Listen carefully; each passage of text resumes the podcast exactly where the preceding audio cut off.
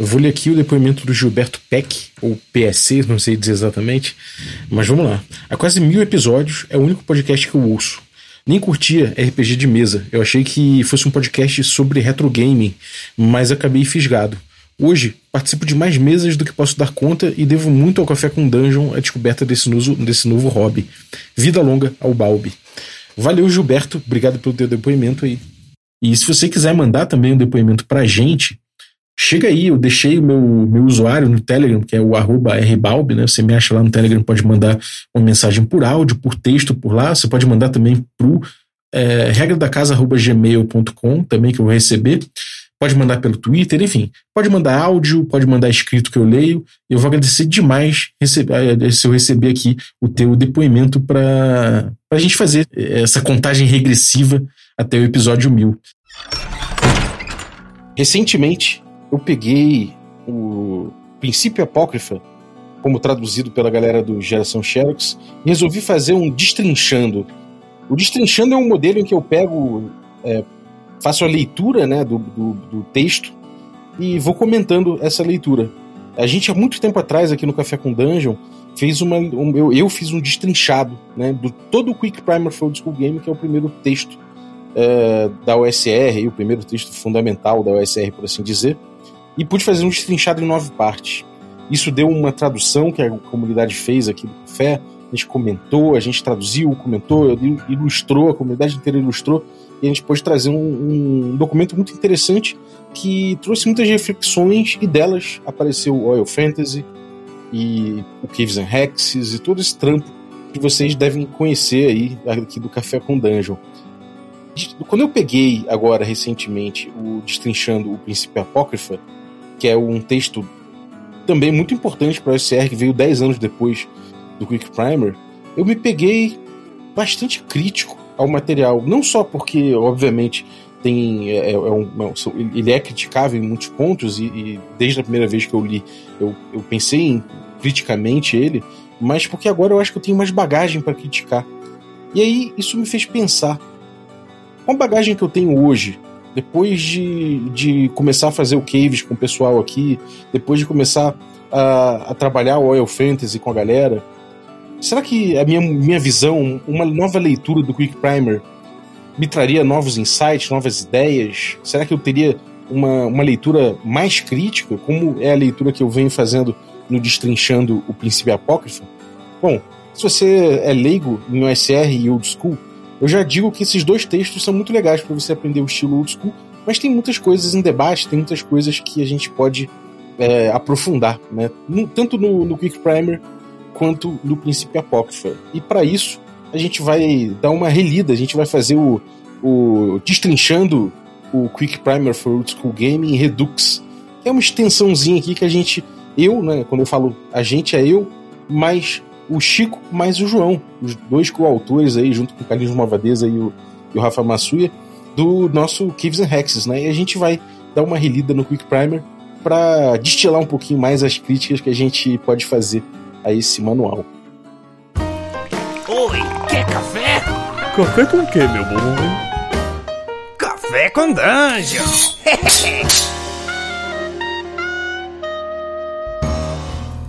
Bom dia, amigos do Regra da Casa. Estamos aqui para mais um Café com Dungeon na sua manhã com muito RPG.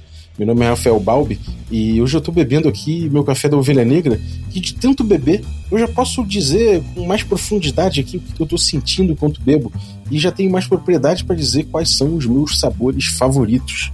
Bom, se você quer, quer se aprofundar também nessa, nessa degustação de cafés deliciosos aí, com, pô, sem dejetos industriais, né? Você pode ir lá em ovelhanegracafés.com.br utilizar o cupom Dungeon Crawl, tudo maiúsculo, que você consegue um abatimento, ainda diz para eles que chegou através do Café com Dungeon. Se você quiser um abatimento ainda melhor, aí, cara, se torna um assinante do Café com Dungeon. E aí, a partir de 5 reais, você pode ajudar muita gente e ainda recebe um desconto para comprar o café ainda melhor através do, do cupom maximizado, por assim dizer. Além disso, você recebe conteúdo extra e participa de sorteios dos nossos parceiros.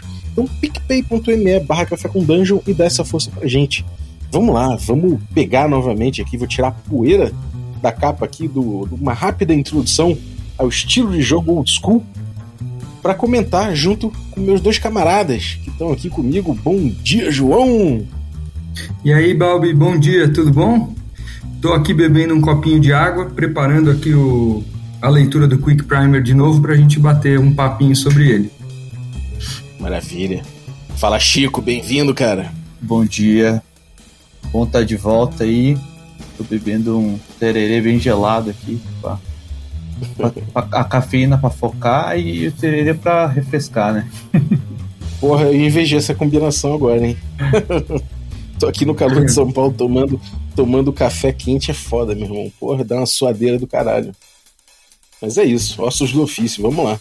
Vamos pegar esse, vamos dar uma surra de novo aqui no, no Quick Primer Food School Gaming, gente. Vamos, vamos dar essa, essa atualizada na nossa leitura. É um, é um episódio que provavelmente vai demorar um pouquinho, né? Mas eu acho que vai ser interessante. É... O que, vocês acham, gente? Vocês têm ouvido aí a, a, a série aí sobre o Príncipe Apócrifa? Vocês chegaram a ler recentemente esses manuais aí? O que, vocês, que, que vocês acham dessa, dessa necessidade de uma, de uma releitura agora? Cara, eu não, não sei do Chico, mas faz mais de ano que eu não, não pego no, nos dois, sabe? Eu tenho acompanhado uhum. aí o, o Destrinchando o Princípio Apócrifa, não, não tô no último episódio ainda, tô lá no 4, acho que já saiu 6, né? Sim. Uh, mas eu acho que a gente fica um pouco uh, com, com um background parecido, sabe? Pelas discussões do Caves ou qualquer coisa assim. Uhum. Uh, eu acho que eu teria batido mais em alguns pontos, menos em outros, mas uh, na média eu tô gostando, sim. Eu acho que uhum. agora falta a gente fazer esse olhar mais crítico no Quick Primer. É, é. Eu, eu acho que a gente agora, depois de estudar muito esses manuais, a gente vai ter um pouquinho mais de bagagem para falar. O que, que tu acha, Chico? Olha, é, eu, eu, sendo bem sincero, escutei só o primeiro episódio. Eu tô bem uhum. atrasado uhum. com, com os podcasts. Mas, assim, é, eu acho que acho que a gente já tem uma ideia natural do jogo que a gente joga, que a gente gosta, que, é, que é, é o Wild Fantasy.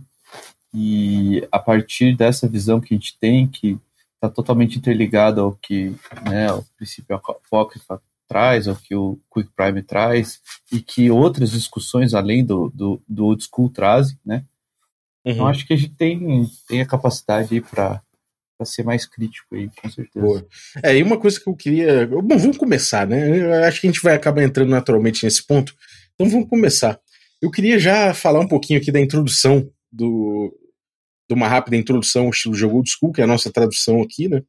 E eu queria comentar um pouco aqui essa, esse, esse, essa parte inicial que ele diz, que, que, que ele, ele coloca o próprio título, né, uma rápida introdução, ao jogo old school, e ele diz que ele diz sobre o que, que é isso, né? Ele fala um pouquinho de que é, de que esses jogos de fantasia começaram a ser resgatados ali nos anos 2000 e que se você pegar é, sei lá, você pega aí um, um jogador moderno, pega o D&D antigo para jogar, ele vai ter problemas de jogar aquilo e vai ter uma mentalidade diferente, né? É como se a, a mentalidade do jogador do jogo old school tivesse que ser diferente para jogar um jogo old school em relação ao que é hoje em dia o D&D, né? E aí, nesse caso, ele, ele diz que escreveu é, ele escreveu um, um, um, esse manual para falar sobre o estilo de jogo, de como aproveitar melhor os jogos, esses jogos antigos, né? Que seriam através de momentos zen, que são ideias filosóficas da cabeça dele, e e que você para isso você precisa reverter algumas convicções mais básicas sobre RPGs, né? Que, que enfim, eu acho que isso aqui é bem o que, o que ele o que ele puxa, né? De essa ideia de que a gente tem uma mentalidade que precisa ser, subvertiva, subvertida. E isso, eu acho que nessa parte aqui, mesmo com o olhar crítico atual, eu não consigo eu não consigo ir contra, sabe? Porque eu acho que parece que é exatamente isso que ele, que, que ele se propõe e, e é exatamente isso que, que ele faz, né? É, não existe uma diferença assim de, de tipo, cara, é, você, você pega e, e, aproveita mais ou menos aqui o, o, um jogo antigo, mais ou menos de acordo com o que, com o que eu e tal. Parece que é, é assim, você precisa entrar, ele até fala isso, né? Você precisa entrar por um buraco, né? E ir para o mundo invertido do Alice da, do, do País das Maravilhas para poder jogar o RPG Old School. Isso me parece bem acertado, né? Eu acho que sim, Bob. Às vezes eu fico um pouco na dúvida só se realmente era uma prática que existia na, lá, lá atrás, sabe? Uh, uhum. Ele mostra essa proposta de usar as regras como ferramentas, algo que a gente já via lá no, no sabe? O Moldvay explicita isso no, no Basic dele. Uh, uhum. e, e, ele fala essa inversão de paradigma do, do, jogo moderno, com, do jogo jogado do jogo rolado, que eu, que eu falei em algum outro momento. Uh, mas eu não tenho certeza se isso é uma, uma, uma dinâmica que, que é auto-evidente, assim, depois de ficar é, digerindo esse monte de conteúdo, sabe? Ou se uhum. ela é mesmo uma, uma inovação, ou, ou se até é uma percepção moderna sobre essa lacunaridade de regra, sabe? De perceber que a gente pode usar toda a ficção para criar uh, arbitragens nesses espaços. E, e, uhum. e, isso muda o paradigma, né? Porque a mecânica deixa de ser ditadora do jogo, né? Então eu, eu fico nessa dúvida. E, e, o último pontinho, ele começa falando isso sobre edição zero, né? Sim. Só que a gente mesmo usa muito mais a BX, né? E, e aí a gente vai para aquela discussão de regras importam tal, mas eu acho que um conjunto de ferramentas bem armadas, eles permitem essa, essa expressão de estilo. Uhum. Não sei se todas, acho que não. mas não só na Zero E. Então, meu ponto de, de, de, de, divergência com ele é que talvez não seja restrito à, à edição zero. Uhum. Né? Eu, tenho uma, eu tenho uma crítica aqui e ela só aparece depois que você é, lê todo o material, né? mas é em uhum. questão disso que ele fala de subverter a ideia né, do, do jogo normal, né, que faz total sentido, mas, mas tem um ponto que ele usa uma linguagem em que parece que o mestre tem muito poder, né, é, uhum. e isso eu acho problemático, né, uhum. porque se você é, navegar aí pelas comunidades por exemplo, de jogos mais famosos, tipo é, o D&D quinta edição, você vai ver que tem muita reclamação, muito problema, né, de jogadores novatos que é, reclamam desse, dessa, dessa é, disparidade de poder entre mestre e jogador, às vezes, né? Uhum. Geralmente é, é, por falta de experiência mesmo. É, Sim. Mas acho, eu acho que faltou esse cuidado no texto, no geral, sabe? É, eu, eu acho que nessa, nessa, primeira, nessa primeira partezinha aqui, é, eu, eu concordo um pouco com o João é, nessa, nessa questão do, do tom que ele usa, assim, em relação ao que seria um, uma visão um pouco romantizada, né? Ele dá a entender que, é, que existe uma lógica que você, que tipo, como se naquela época o jogo funcionasse porque se seguia aquela lógica. Mas se a gente fizer um estudo realmente mais aprofundado, né, em pouco tempo, em menos de 10 anos, o D&D já foi abandonando uma porrada desses, dessas ideias, né? E se você olhar a comunidade lá atrás, grande parte da comunidade não jogava as, desse jeito que ele coloca. Né? Na entrevista que ele deu pra gente, ele fala que ah, isso aqui é, o, é, é uma visão moderna a partir de exemplos do passado. Tudo bem, são exemplos do passado, mas não é a totalidade de exemplos. Né? Então, uma coisa que eu acho que faltou de ele, ele, ele firmar um pouco o, o pé aqui, e é a mesma crítica que eu faço ao, ao próprio princípio apócrifa, é que ele tinha que dizer, cara, isso aqui é, uma, é, é um estilo de jogo que eu tô propondo e eu acho que é, e, e, tipo, não é só a proposta que eu tô botando, mas se você pegar outras, outras práticas que o D&D tem aí, até trazer um pouco de crítica a outras práticas, né? Fazer isso aqui, fazer, sei lá, jogar dados escondidos, fazer sei lá, aprofundar um pouco mais a questão e falar, cara, eu tô propondo um playstyle, né? Eu tô propondo claramente um playstyle. Ele acaba ficando muito filosófico. E aí, nesse momento que ele fica muito filosófico, fica uma coisa quase platônica, quase um caminhar em direção a um passado idealizado, onde tudo funcionaria perfeitamente a partir do D&D Zero, sabe? Que não existiu. Ele tem aqui logo em seguida, quando ele começa a falar dos quatro momentos zen, né, que ele batiza de fundamentos do old school, ele começa a dizer que é, na edição zero as regras trazem lacunas e às vezes parecem incompletas.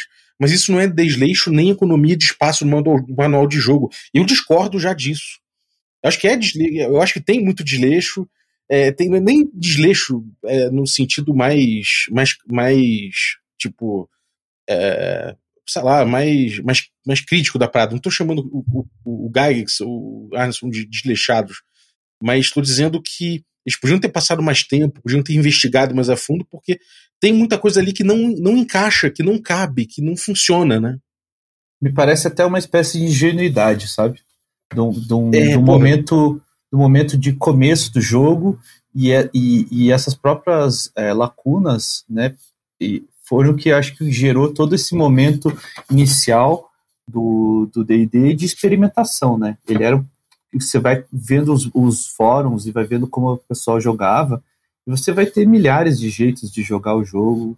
É, cada grupo jogava de uma forma, cada mestre rodava de uma forma, tal. Uhum. E isso acho que não fica claro, né, no, no, no Quick Prime. É, e, e uma, uma, coisa que me ocorreu agora. Uh, aqui ele fala essa história do desleixo, tal, eu nem lembrava de, de, desse trecho em específico. Uh, mas quando ele fala isso, uma das coisas que dá essa impressão, e que talvez pareça um jogo incompleto, talvez não seja nem as lacunas propositais, que, que pelo menos hoje eu enxergo como propositais, né? Uh, eu uhum. acho que a dificuldade de organização, você pega uma informação num canto do livro, depois você tem que buscar a, é, a, outra informação no outro canto do livro, parece desorganizado, aí você fala assim, e aí, eles esqueceram de botar alguma coisa? Tá incompleto uhum. o produto? E é só ver a diferença que o Old School Essentials causou na, na comunidade. Só por terem organizado o, pro, o produto, puta, ele se tornou o queridinho de todo mundo. E, e, não é à toa, sabe? É um produto muito bom uhum. da, da, gente ler, da gente pegar na mão, de consultar em jogo, né? Então eu acho que, que a, a presença das lacunas com uma apresentação desorganizada, ela dá mesmo a impressão de ser o jogo incompleto, sabe? Uhum. E por isso que a gente demorou esse tempo todo para talvez perceber a importância delas. Mas sei lá, pensei nisso agora. É, mas eu, eu concordo plenamente, cara. Eu acho que é bem por aí. É, e como vocês disseram, né? É, você, você, é ingênuo, né? Eu acho que o Chico chegou na palavra certa. É bem ingênuo, assim, do jeito que ele é feito. Inclusive, você vê que é, rapidamente ele começou a se complicar, né? Ele incluiu o ladrão, que trouxe um set de skills que é usado de forma diferente. Ele começa a se complicar um pouco, ele começa a, a não entender direito para onde crescer, né? Você sente que é quase uma criança que cresceu primeiro as pernas, sabe? E aí a criança ficou curtinha com as pernas gigantes, sabe? Essas etapas de crescimento meio, meio doloroso. E parece que é muito assim. E, é, e, e, e, quando ele coloca que existe, né, que existem princípios que você pode seguir para jogar melhor aquele jogo, parece que são são princípios universais. E um monte de gente jogava sem esses princípios, certamente, né? Você vê o Raging No Bear e outros blogs na internet de gente que vem testemunhar e fala: não, mas esse negócio aqui é besteira, esse, esse pedaço aqui do Primer é besteira e tudo mais. Eu entendo que é porque na cabeça dele ele jogou e se divertiu quando era moleque, ou quando era mais jovem, sei lá, quando teve acesso ao, ao livro, ao DD Zero, ao DD clássico, mas que ele mesmo não jogou dessa forma. Né? Agora, é, por outro lado, eu acho importante dizer que ninguém, absolutamente ninguém, chegou e desenhou um playstyle pelo, ainda que filosoficamente, ainda que muito, muito, é, muito, muito etéreo né, nas suas propostas, ninguém fez isso como o próprio Finch fez. Né? Só que eu acho que ele acabou trazendo de uma forma platônica, né? Do, do, idealizada da parada, né? Então acho que fica, acho que essa introdução a gente podia, a gente podia, podia finalizar com essa crítica, né? Então acho que alguém tem mais alguma crítica a esse, esse primeiro momento aqui, essa, essa primeira introdução aqui, para a gente cair no primeiro momento zen. Acho que é isso, né? É. Vamos lá, então. Primeiro momento zen. Arbitragem em vez de regras, né?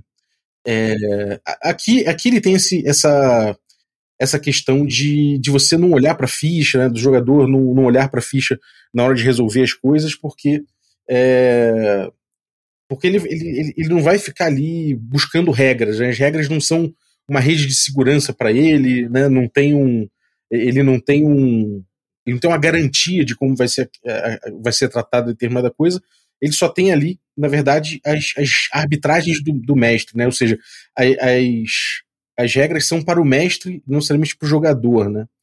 Então ele, ele traz alguma, algumas coisas aqui de alguns exemplos, né? Como por exemplo o clássico do alçapão, é, que você é tipo com a armadilha, né? Que você tem uma chance em seis de que o alçapão abra e E que aí, se você fizer do jeito dele, você primeiro vai dialogar com o jogador para ver se ele descobre que tem um alçapão ali, né? Em vez de cair na, na, na armadilha. É, o que, que, vocês acham dessa parte, cara? Vocês, sentem alguma, alguma coisa em relação à teoria do, do arbitragem em vez de regra, do jeito que ele coloca? Esses exemplos do, do alçapão, né? A armadilha do alçapão, que ele, que ele fala como é que é no, no jeito moderno, depois ele, ele fala do, de como seria resolvido né, antigamente, né? Jogos old school. E ele fala também do salto ninja, né? Do, do cara que, que, que pula em cima do. O clérigo, né? Que pula em cima do Goblin a 3 metros de altura. Ele dá esses dois exemplos aí, acho que vocês lembram, né? E o que, que, vocês acham desse rolê aí? Vocês, vocês veem alguma crítica que a gente possa fazer a esse, essa ideia aí do arbitragem em vez de regras? Bom, acho que eu tenho pouco, na verdade, mas seria é, apenas alguns detalhes, na verdade. Eu acho que esse ponto eu acho essencial para o estilo de jogo, né? Eu acho que talvez seja o que mais define o estilo de jogo que a gente chama de old school, de Royal Fantasy hoje, né?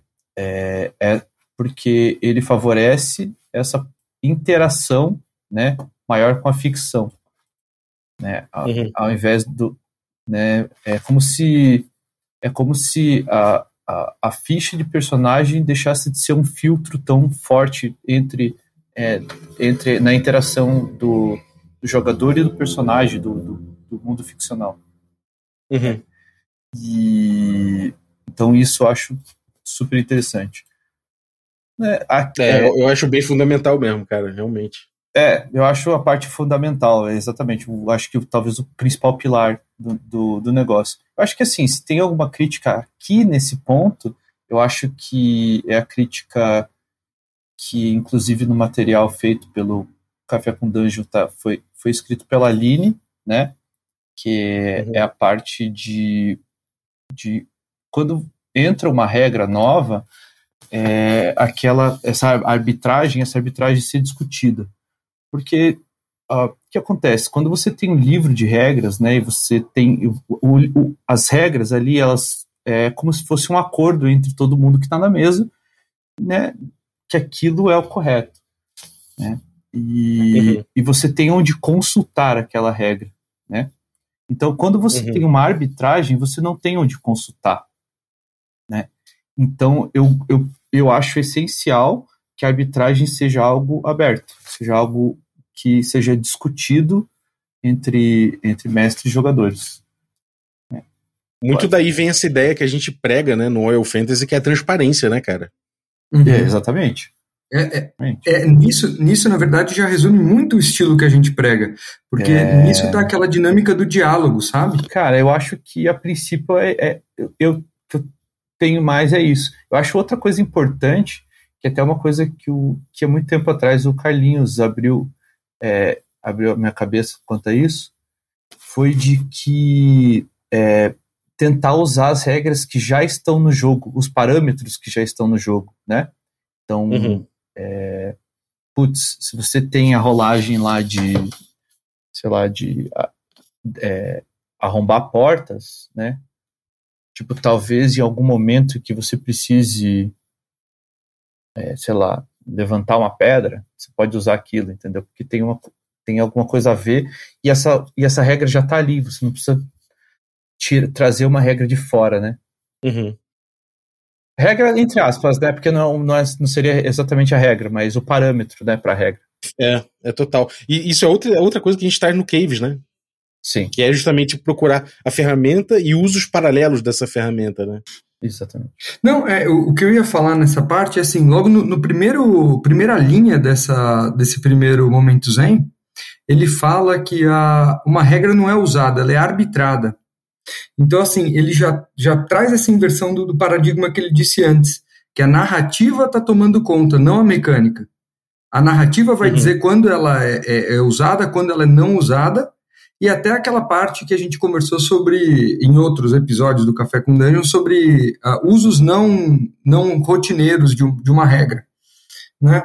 Então eu, eu, acho isso importante. E essa história que, o, que vocês falaram sobre transparência, ela para mim se evidencia no exemplo do salto ninja. Em um dado momento eu já achei esse exemplo muito legal, sabe? Hoje, uhum. lendo, eu acho que o Combat Full que a gente acabou praticando na Arena Combat Full me trouxeram uma percepção diferente desse exemplo. Porque, assim, uhum. uh, o risco foi evidente para o cara? Ele sabia quais seriam as consequências da falha da rolagem dele? Ele teve abertura uhum. para negociar? Então, eu acho que nesse momento houve uma, uma quebra na, na dinâmica do diálogo. O jogador não teve uma capacidade de negociar com o mestre e ser informado a ponto de ter a tomada de decisão dele da melhor forma possível. Então eu acho que hoje uh, esse exemplo do salto ninja eu falaria um pouco diferente, né? Porque quando ele erra o 2, ele caiu estatelado no chão. Por que, que em vez de cair estatelado no chão, ele não caiu em cima do, do adversário? Por que, que ele não perdeu uhum. a espada e ficou de pé? Então eu acho que faltou uma negociação e uma transparência sobre os riscos, né? Então, botar o risco Perfeito. e o benefício claro para o jogador. Mas, mas, é isso. É só aí a gente já vê algumas, algumas ideias que a gente vem trabalhando no, no, no Oil Fantasy, né, cara? Realmente, é, ele pode. É, no texto dele, né, ele coloca que você não usa uma regra, você arbitra. E, e de fato, né, ele fala isso para estabelecer que você vai arbitrar e que de fato a, a narrativa vem em primeiro lugar, né? O jogador não olha para ficha e o mestre não fica buscando regra ali para necessariamente para para resolver as coisas. Mas é, é, importante que a arbitragem ela seja feita com base nas regras, porque as regras importam, elas que vão construir aquela ficção, elas que vão construir aquela verossimilhança, né? E a verossimilhança é um dos principais elementos que, é que, que, o, que o mestre vai ter para arbitrar. Não só isso, mas as regras como parâmetro, né, que é importante, e aí como, como o Chico botou, como você falou também, é, a gente vai utilizar as regras não somente como, ferra como ferramenta, a sua função principal, mas em funções paralelas, porque isso vai trazer um pouco mais de consistência e e vai e, e aí a gente pode ser transparente em cima disso e debater a respeito de como a gente está arbitrando, né? E existe aqui uma coisa que ele fala que é o seguinte: o mestre se utiliza de senso comum para decidir o que acontece, ou rola um dado se julgar que há algum elemento randômico envolvido. Daí o jogo continua. E eu acho que é importante dizer que bom senso é, uma, é o senso comum, né? Ou bom senso é uma coisa complicada, né? A gente contar de, com, com, bom senso é uma coisa que varia muito. Cada um às vezes acha que tem o seu próprio bom senso, ninguém acha que não tem bom senso na maioria das vezes, né? E uma coisa que a gente trabalhou em, em cima do Oil Fantasy é que a gente tentou botar um prumo para isso, que é justamente debater a respeito do risco e tentar é, dialogar a respeito desse risco é, traduzido em jogo, né? Ou seja, a gente tentar arbitrar chances de, do cara se dar mal, uh, enfim, a gente tentar botar isso do, em panos limpos e é, com, com um prumo maior, né? Com uma, com uma, uma noção geral de que, do que sobre o que, que a gente está discutindo quando a gente vai arbitrar, né? E aí, nesse caso, a gente está arbitrando normalmente em cima de risco, né? É, só para ficar mais claro ainda, se alguém estiver pegando o Quick Primer para ver aonde eu estou estou criticando exatamente, uh, é, é, no diálogo do, do mestre com, com o João Ladrão e o Chico Clérigo, ele fala assim, uh, eu vou pedir uma rolagem de acerto. O sucesso significa dano extra. Talvez seria interessante especificar quanto dano extra. Dois dados, mais três, mais quatro, para ter uma ideia de, de dimensão. E ele fala assim: uma falha significa algum desastre. E é aqui que eu acho que existe a quebra da transparência. Uhum porque você vai ficar no, no, no, no, Dungeon Master Fiat. Porque ele vai falar assim, por que, que ele não perdeu a arma? Por que que... Aí volta naquela mesma discussão que eu falei, né? É exatamente nessa parte, não sei claro qual é o desastre.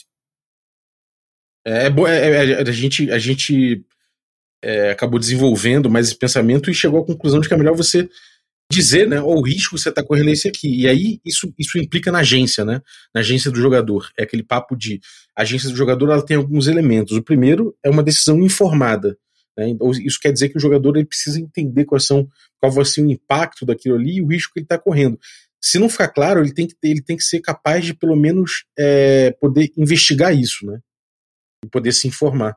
Para aí aí ele ter a liberdade né, de tomar a decisão dele e finalmente a decisão dele impactar no mundo de acordo. E, e aí é uma, não, não é uma questão de verossimilhança ou de manter uh, o aspecto de um aspecto de, de realidade, né? É uma questão da gente combinar, uma questão de jogo aqui, uma questão gameística, por assim dizer. Né? A gente deixa claro para que ele tenha informação para poder tomar decisões decisões é, realmente significativas, né? Então é muito é, isso é uma coisa muito importante mesmo. Eu acho que como o Chico botou, né? Isso aqui é uma coisa bem fundamental para o que a gente vem desenvolvendo no Royal Fantasy. E eu acho que do Quick Primer foi uma coisa que a gente acabou exercendo crítica em cima mesmo, né? E, enfim, e isso é uma outra coisa que resvala num outro assunto que o, que o Chico trouxe, que é a questão do mestre ser muito poderoso. O que a gente está fazendo, né, quando a gente propõe é, dizer o que, que é, o, o que, que o mestre está pensando, qual, qual o, o, critério que ele está utilizando, sobre o que a gente está discutindo quando a gente busca o bom senso, né, o senso comum, e, e, e usar a regra como parâmetro tudo mais, o que a gente está fazendo é que a gente está querendo amarrar um pouco a arbitragem do mestre de uma forma que todos entendam, né? Que não seja esse mestre tirano e que decide as coisas de uma forma críptica e hermética, né? Então, eu, é eu acho que realmente é um ponto muito importante mesmo, cara. Uh, vamos pular? Vamos pro próximo? Bora. Habilidade do jogador, não do personagem. Esse aqui, esse aqui eu acho que se relaciona, bom, todos se relacionam muito bem, né? Uma coisa que a gente não pode negar é que o Fint ele amarra muito bem, né, os momentos. Então, não é à toa que ele botou logo depois do, do rulings not rules, né, na, na, arbitragem em vez de regras, ele coloca logo esse princípio, esse segundo momento zen do habilidade do jogador e não do personagem. É, dizendo aqui pra galera, de forma geral, o que isso quer dizer, quer dizer que, de, de forma geral, a gente vai ter ali uma. O que, vai, o, o que é o, o jogo em si é a capacidade do jogador engajar com ficção, né? Dele dele poder questionar o mestre, dele, dele poder é, ter soluções criativas ali de como ele vai resolver os problemas do jogo, principalmente na gestão de, na gestão de, de risco né, que o personagem dele vai ter, uh, em vez de ter, dele ter poderes de ficha em que ele pode sempre é, contar, né? Por exemplo, ah, eu tenho uma destreza muito alta, então eu vou sempre buscar resolver as coisas fazendo pirueta, porque sei lá, a gente tem ali uma rolagem fácil para mim. E aí, quando a gente tira esses poderes e, esse, essas coisas e, e, essas grandes possibilidades do jogador, ele acaba ficando, ele acaba tendo que engajar com a ficção para poder resolver as coisas dele, né? Então, isso é o, é o, princípio geral. E aí eu queria saber de vocês, o que vocês acham em, relação ao texto, ao texto do Finch, a proposta dele? Se tem alguma coisa que, dando uma olhada aqui, que vocês, que vocês consigam perceber que evoluiu, que a gente criticou aí para chegar no Royal Fantasy. Cara, tô dando uma, uma olhada aqui de novo nessa parte do texto. Uhum. Mas eu acho que. É, eu não sei nem dizer qual que é o principal, né? Porque eu acho que eles se complementam, uhum. como você acabou de dizer. Mas é, é, é uma parte muito importante para o estilo de jogo que hoje a gente toma como a, a melhor proposta aí, pelo menos para o Royal Fantasy, né? Uhum. Porque uh, basicamente ele fala aqui que o importante é engajar pela ficção. Você vai fazer o que for a melhor opção para o seu personagem dentro da lógica ficcional. Né? Uhum. Uh, esses dias teve um debate num, num grupo aí, num, não sei se era o Taverna OSR, Taverna Ozzy, uh, o pessoal falando assim, ah, e por que que o meu... Se eu decidir que o melhor é A e o mestre decidir que o melhor é B, uh, eu vou estar tá sendo refém da, da arbitragem do mestre. Mas isso não é verdade, porque isso deveria acontecer no momento do diálogo. Então você vai apresentar seus argumentos, o mestre vai apresentar os argumentos dele e a gente vai entender o que é mais lógico para a mesa.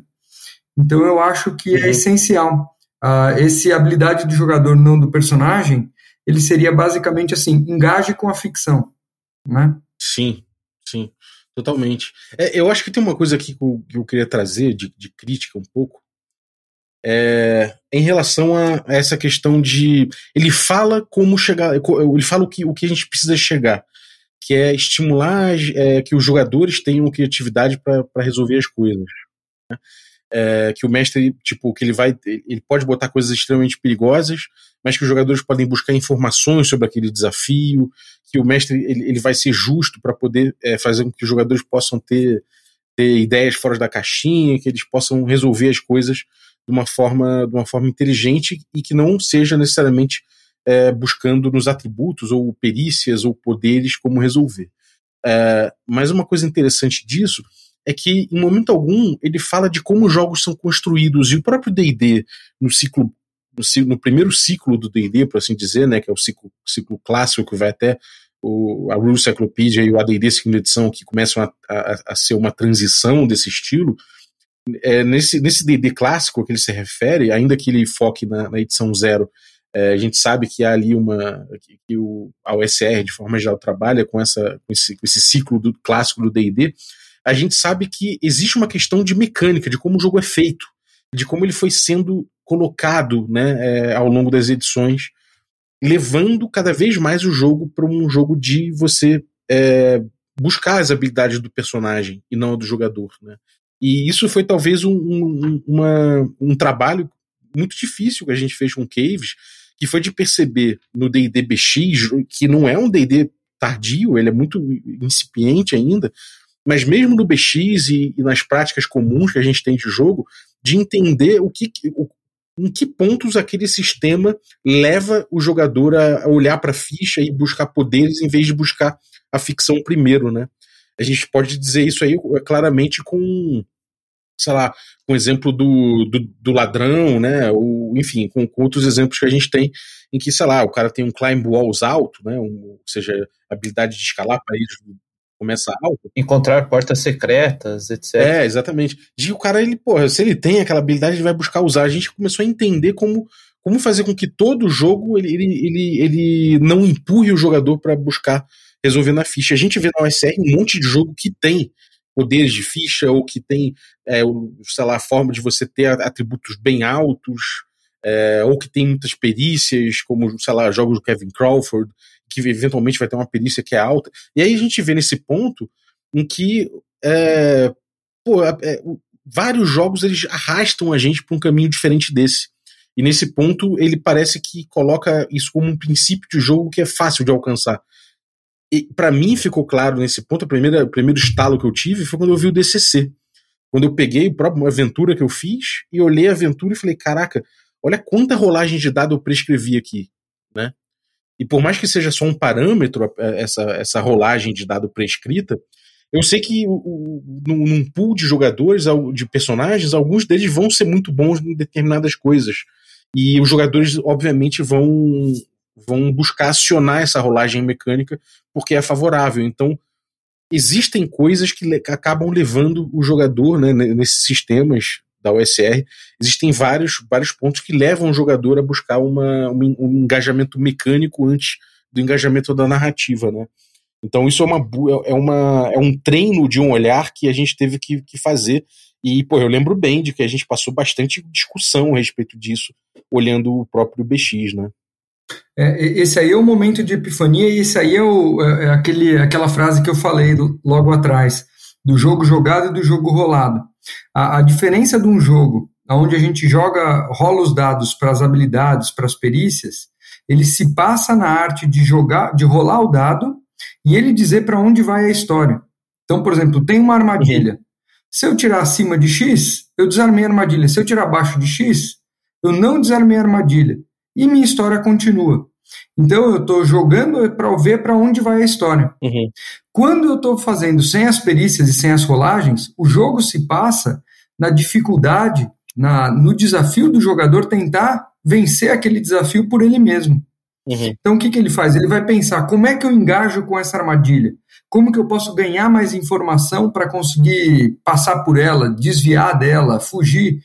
Então o jogo muda de, de, de local. Então ele fica na, nessa discussão, nesse diálogo, e hoje eu entendo que essa é a parte mais legal do, do, do RPG e é o que me atrai. Né? Uhum. É, que eu sei que isso é, aí é uma repetição, mas eu acho que, que é muito importante. É, eu, eu, acho que eu acho que foi uma coisa que abriu o olho da gente mesmo pro próprio, pro próprio BX, né? A gente vê que, sei lá, a partir disso foi muito onde eu percebi como a história do, do RPG e do próprio da, da trajetória do D&D foi abandonando essa visão muito rapidamente, né? E em troca de em, em, troca de cada vez mais capacidade de ficha mesmo, né? É uma forma de você regular a experiência. Então, uh, porra, me parece claro que foi uma foi uma, uma loja que uma lógica que rapidamente foi deixada de lado, né, do D&D. Isso se relaciona obviamente com também com a questão do, das lacunaridades e com a arbitragem do, do mestre. Se o jogador tem uma destreza alta, é, e o mestre não pede uma rolagem de destreza no momento onde o jogador de alguma forma tentou acionar aquilo lá através da narrativa, dando uma desculpa, ou, ou mesmo quase praticamente pedindo a rolagem, o mestre ele passa a ser um tirano, porque, porra, por que, que ele não me permitiu rolar o meu, o meu melhor dado aqui? Né? É, e aí a gente vê muita briga acontecendo por conta disso. Então é, é, as coisas são muito interconectadas nesse ponto, né? E, e é difícil. Eu gostaria de, eu gostaria de ter visto o Finch nesse ponto é, entrar um pouco mais no, nos motivos sistêmicos que levam a gente ao caminho de, de habilidade do, do personagem e não do jogador, entendeu? Acho que esse é, é a crítica que eu faço, assim. Mais alguma crítica a esse ponto? Ah, eu, eu acho que não. Só se vai ficar repetitivo, mas. É isso, né? Terceiro momento zen, heróico, não super-herói. E aí ele fala da, do, do estilo old school ser medido numa escala humana e não sobre-humana. Né? Primeiro nível são frágeis os personagens. É, é, isso é uma coisa que eu acho, mais uma vez eu tenho que falar sobre isso, é muito notável como o Finch amarra muito bem as ideias. Né? Ele coloca momentos zen que são coisas muito, é, muito abstratas e etéreas, mas ao mesmo tempo, mesmo sendo etéreo, ele amarra muito melhor do que o, o, o Apócrifa faz, sem, ainda que o Apócrifa seja mais prático. Né? É muito doido isso, como ele consegue amarrar. Então, quando a gente fala nessa coisa do personagem ser frágil, me parece que o Finch ele consegue perceber é, essa questão do personagem ser mais, mais frágil e não ser um super-herói. Ele consegue perceber isso no contexto do, do jogador é, do que, que leva o jogador a não, não contar com a ficha, que é a fragilidade, muitas vezes, né? Então isso aqui é uma coisa que pauta muito essa ideia. E aí ele traz, né, a ideia de que é quando você quando você é heróico não super-herói, o teu heroísmo é construído, né? Você você você tem certa você tem que ousar, você tem que se arriscar para poder ser herói e não necessariamente você usar os poderes que você já tem em ficha de um, herói, de um personagem que já é heróico desde sempre, né, como na quinta edição já começa. Então, um jogador iniciante ele tem que perceber esse tipo de coisa e medir muito bem uh, as decisões dele, porque por, por, conta dessa fragilidade, né? O que vocês acham desse ponto aí? Vocês chegaram a, a, a traçar uma crítica a respeito de alguma coisa que ele traz aqui? Eu tenho uma leve crítica ao texto aqui, é uma coisa, talvez seja mais pessoal do que qualquer outra coisa, mas é, uhum ele, ele faz analogia com o Super-Homem e o Batman. Né? Ele fala como se nos jogos modernos você pode virar o Super-Homem. E, e nos jogos old school você pode se tornar o Batman, mas você não começa como o Batman, etc. É, o Batman seria o ápice do personagem. E eu entendo a analogia, mas acho que falta um cuidado aqui de falar assim, mas cara, é cuidado, é, é o foco do old school é, é de ser um jogo mesmo. Né? Ele se entende como muito mais como um jogo do que, é, pelo menos nesse estilo que ele está propondo, do que e do, do Air Fantasy, do que ser uma é, uma forma de reproduzir outros tipos de narrativas de mídias é, complementares, sabe? Uhum. De criar arcos, né? Isso, de tipo, cara, o Batman, é, sei lá, ele, beleza, ele já morreu, mas quantas vezes ele morreu no quadrinho lá e volta e etc, entendeu? é, é, é, exatamente. Então, eu, eu já vi muito da, da analogia do, não, cara, é, o BX é o Indiana Jones, né? É, é, algo mais, mais rasteiro, o cara que usa inteligência e tal, né, para resolver as coisas, não tem nenhum poder. Né? Isso é, eu acho, acho muito legal a analogia, mas ainda me parece que quando você faz somente essa analogia para falar do, do, do estilo, né, do heróico, não super-heróico, fica faltando aquele ponto, cara, mas aqui é um jogo, né?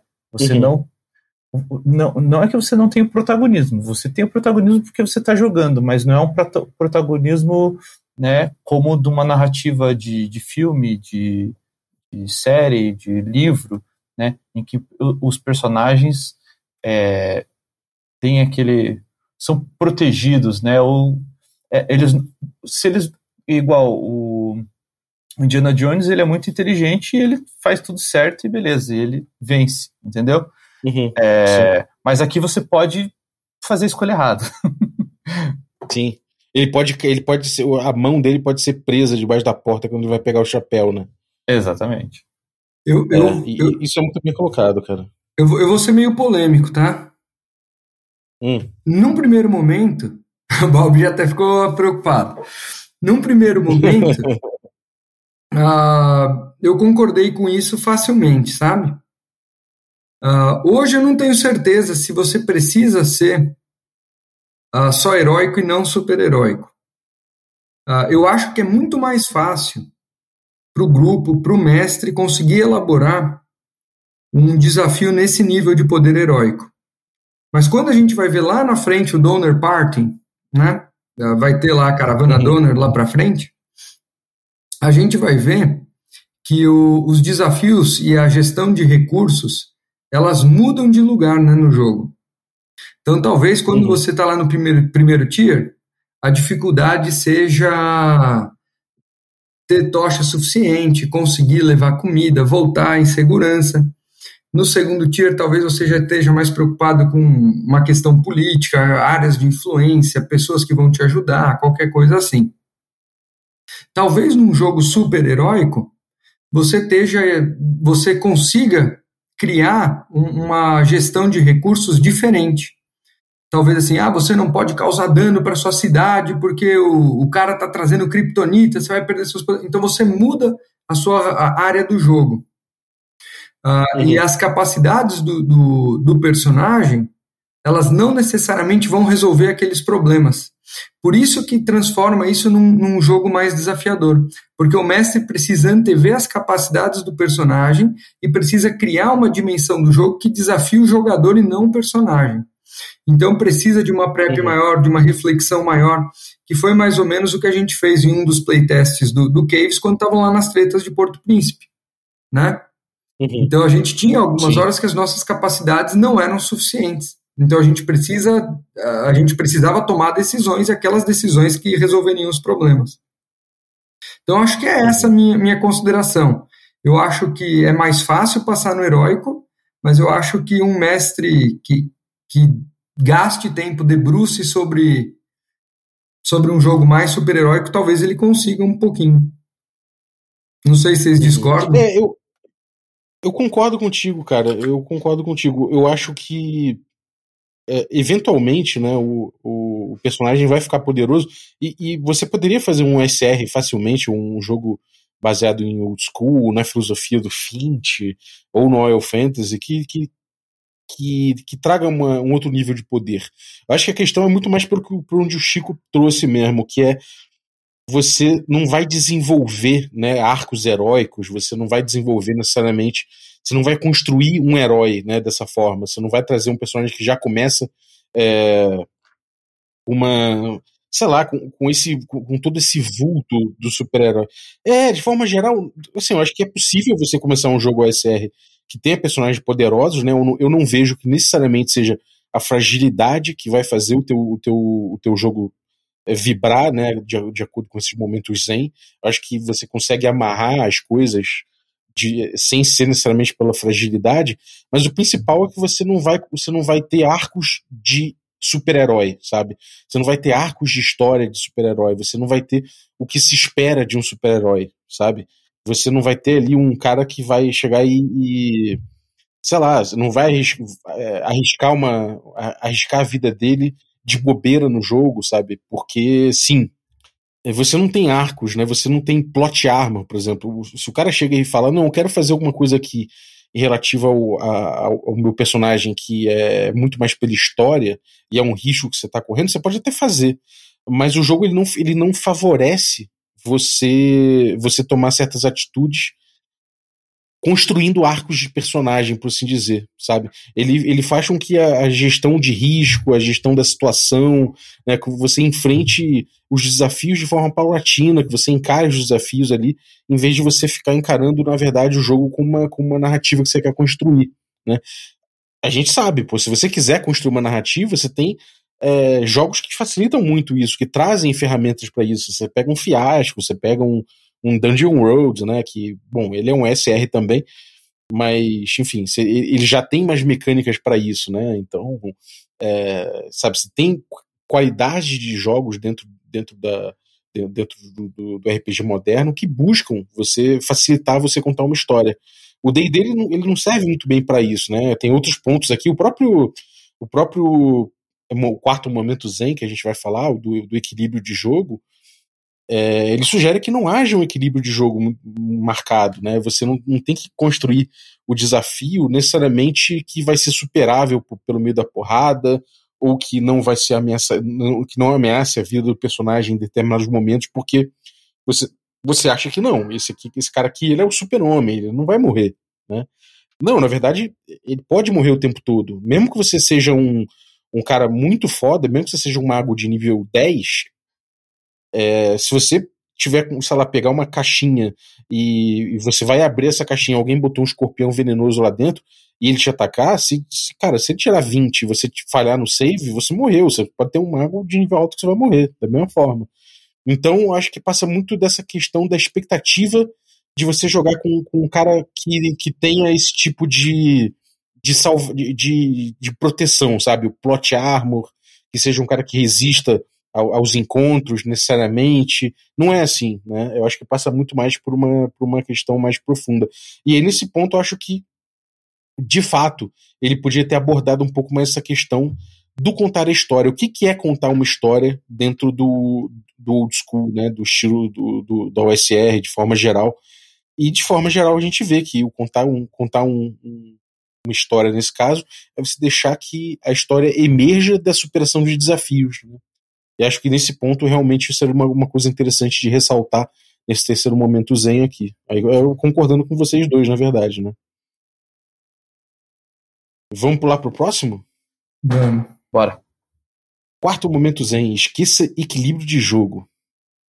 Equilíbrio de jogo, acho, bom, mais uma vez, né, tudo muito bem amarrado, então isso se relaciona intimamente com o fato de, do heroísmo também, né, como, como botei ali atrás.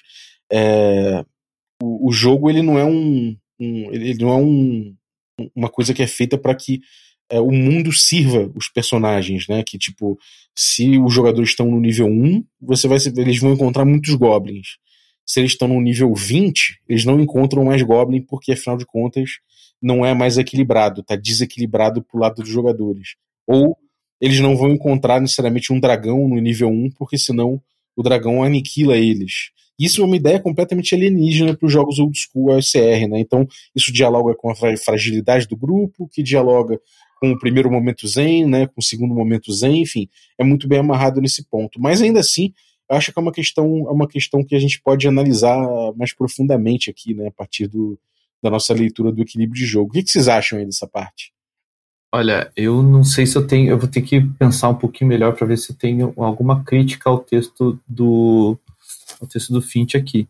Mas eu tenho um, uma coisa que bem clara na minha cabeça, né, quanto a isso, e, e eu já vi acontecer várias vezes em jogo, e aquele negócio, o, a dificuldade do jogo, ela vai diminuindo de acordo com, com o conhecimento do, do jogador, né, com aquela parte do que ele é, né, do, do da habilidade de jogador, não do personagem. Né? Uhum. Né? Quanto mais o jogador vai entendendo isso, né, mais fácil o jogo vai ficando para ele. Né? Então você vê é, em Arcaia, por exemplo, né, quando quando estava rolando o, o West Marches lá. Então, é, putz, no começo, cara, o pessoal perdia personagem a rodo, né? A rodo. Uhum. Quase nenhum, nenhum, nenhum grupo voltava vivo, né? E, uhum. e é, com o tempo, a gente foi percebendo que as pessoas que mais jogavam, menos morriam. Uhum, é verdade, é verdade. Elas, elas iam pegando, pegando esse, esse jeito. Então, o jogo, ele é, ele é, de fato, ele é, ele é brutal, ele é difícil, né? Mas existe sim uma, um equilíbrio. E o equilíbrio aqui, ó, é, é, é assim, eu entendo o que ele está falando. Ele está falando de equilíbrio de jogo. Mas se você considerar a ficção, tudo que ele está falando aqui antes, né? Então, é, né, da habilidade de jogador, não do personagem, né, da, da arbitragem em vez de regras tal. Se você considerar toda essa conexão mais forte no, no, no old school do, joga, do jogador com a ficção, né, a própria ficção está sendo uma forma de equilibrar o, o, os números. Uhum. Não sei se ficou claro. Sim, sim. Entendi. Porque na verdade você tá, você, tá, tá, é, você, sempre vai deixar o jogador tomar decisões informadas, né? E isso é o que, é o que importa né, nessa tomada de decisões, não necessariamente um equilíbrio, né? Uma rede de proteção, por assim dizer, né? Isso. E, e, e, por exemplo, se você tem, se você se você sabe jogar e, e né, vê o desafio antes, sei lá, volta para a cidade, pega o item certo, para às vezes nem rolar, né, para resolver os, os desafios sem é, evitando a maior parte das rolagens, tudo. É, tipo, você está diminuindo o, o, o, desafio proposto, desculpa, é, você está equilibrando o jogo, né? Porque talvez aquele desafio tivesse números impossíveis de você resolver né, num, numa luta, né, frente a frente. Sim. Né? Sim. Mas é isso verdade, não quer, é verdade, cara. Mas isso não quer dizer que seja totalmente desequilibrado, porque você tem como superar, entendeu? É, é porque em vez de, de lutar contra o número, vira uma gestão de risco, né? O grupo participa dessa gestão, né? Uhum. Sim, e, e, é isso, né? Você vê, do mesmo jeito que você vê no, no old school, às vezes o grupo penando para conseguir passar do encontro com um Goblin muito frágil, né? Muito precário, porque o Goblin tem uma, uma utilização ali que, porra, tem uma vantagem, é, sei lá, que pegou alguém de refém, pode dar uma dor de cabeça danada se a gente usar uh, os princípios aqui do, do Fint, né? Do, do Quick Primer, como Combat Full, etc e ao mesmo tempo que uma, uma hidra gigante, muito perigosa, com estratégia certa ela pode ser mais fácil, né? Às vezes um grupo de nível 1, uma estratégia certa consegue acabar com ela, né? Então realmente isso é uma, isso é uma verdade. Agora, eu queria trazer uma crítica aqui, porque eu acho gozado como esses quatro, esses quatro momentos zen, eles são muito bem amarrados entre si. Né? Isso aí a gente já, já citei duas vezes aqui pelo fato de ser muito bem amarrado, muitas vezes ele não conseguiu ele não conseguiu separar logicamente o que, que é domínio de cada momento zen na teoria dele. Então você se depara com essa aquela questão da narrativa que a gente trouxe ali no, no terceiro momento zen, ele aborda aqui. Né? Ele fala que o jogo é mais como uma narrativa com dados. Os jogadores descrevem suas ações, o mestre descreve o resultado e a história dos personagens, seja ela épica ou desastrosa, cresce a partir dos esforços combinados. Os resultados surpreenderão, surpreenderão, surpreenderão todos à mesa indistintamente. Ele traz isso no, no equilíbrio de jogo, né? Porque afinal de contas são conceitos muito bem amarrados, então é, é natural que, isso, que essa, esse tipo de confusão aconteça. Ainda assim, a gente consegue ver que pô, só ele, ele falar de narrativa emergente, a narrativa emergente é um tema que é pertinente a praticamente todos esses pontos, esses momentos zen, né? Então acabou que ele trouxe narrativa emergente nesse, nesse quarto momento zen, mas que é uma coisa que ele, ele podia, né, para gerar uma compreensão melhor, ele podia ter citado em quase todos eles, né? Em que momento que, tipo, qual o fio condutor, né, desses quatro momentos zen? Pra gente olhando, acho que hoje em dia fica muito simples, isso eu tô percebendo agora. Mas na época eu, eu, eu, fiquei até, eu ficava até confuso. Eu lembro quando estava fazendo o destrinchado, eu começava a aprofundar uma questão que eu já tinha aprofundado no outro episódio, porque os dois momentos, dois ou três momentos citaram a mesma, a mesma questão, né? Então ele, ele enxerga que até o equilíbrio também, né, essa questão de equilibrar, o, de não ter necessariamente um equilíbrio necessário no jogo, de que o mundo está lá é, com toda a tua, com toda a sua verossimilhança e que isso é um desafio que os jogadores vão enfrentar na ficção, né, como, como o Chico botou aí também, é isso, e daí vem narrativa emergente do jogo. E também a gente sabe que vem, né, mas eu acho que não, precisa, não é uma coisa que vem só do desequilíbrio, né? É uma coisa que vem de todos os outros momentos zen também, né? É, uma coisa que eu acho que poderia é, entrar aqui também nessa história do equilíbrio do jogo, você falou que a gente vai ajudar os personagens, é, considerando que nós seríamos mestres, né?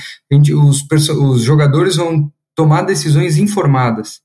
Só que para eles tomarem decisões informadas, é necessário que o mestre antecipe os riscos. Então, a, a prática da antecipação precisa acontecer. Uhum. Porque sem, e, e, nem que aconteça de forma a, é, provocada. O jogador faça perguntas e o mestre vai respondendo e dando informações. Uhum.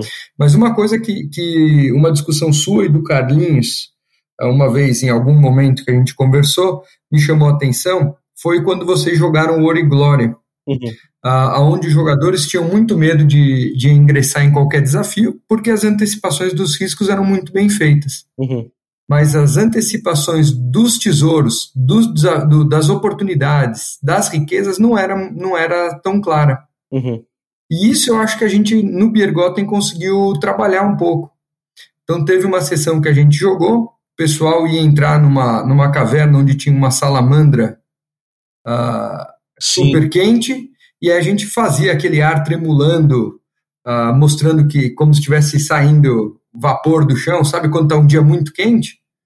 E dentro dessa caverna uhum. eles conseguiam ver umas gemas, uns rubis incrustados na parede.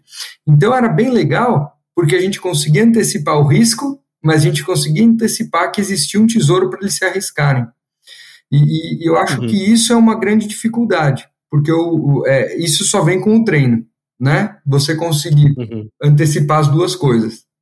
Mas é só um adendo que eu acho que nessa parte do Quick Primer não, não fica clara, né?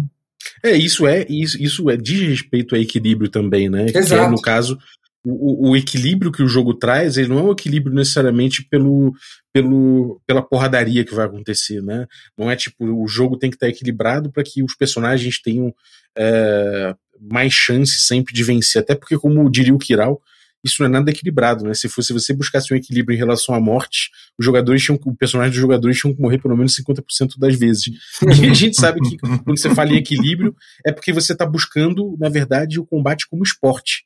Você está uhum. buscando aquele combate em que, em que os dois lados vão ter uma partida interessante. E, né, e ainda que possa sair um vencedor ou outro perdedor, mas que você, de forma geral, você quer uma partida importante. E, e, e o combate, né, é, é, no, no old school, ele é como guerra.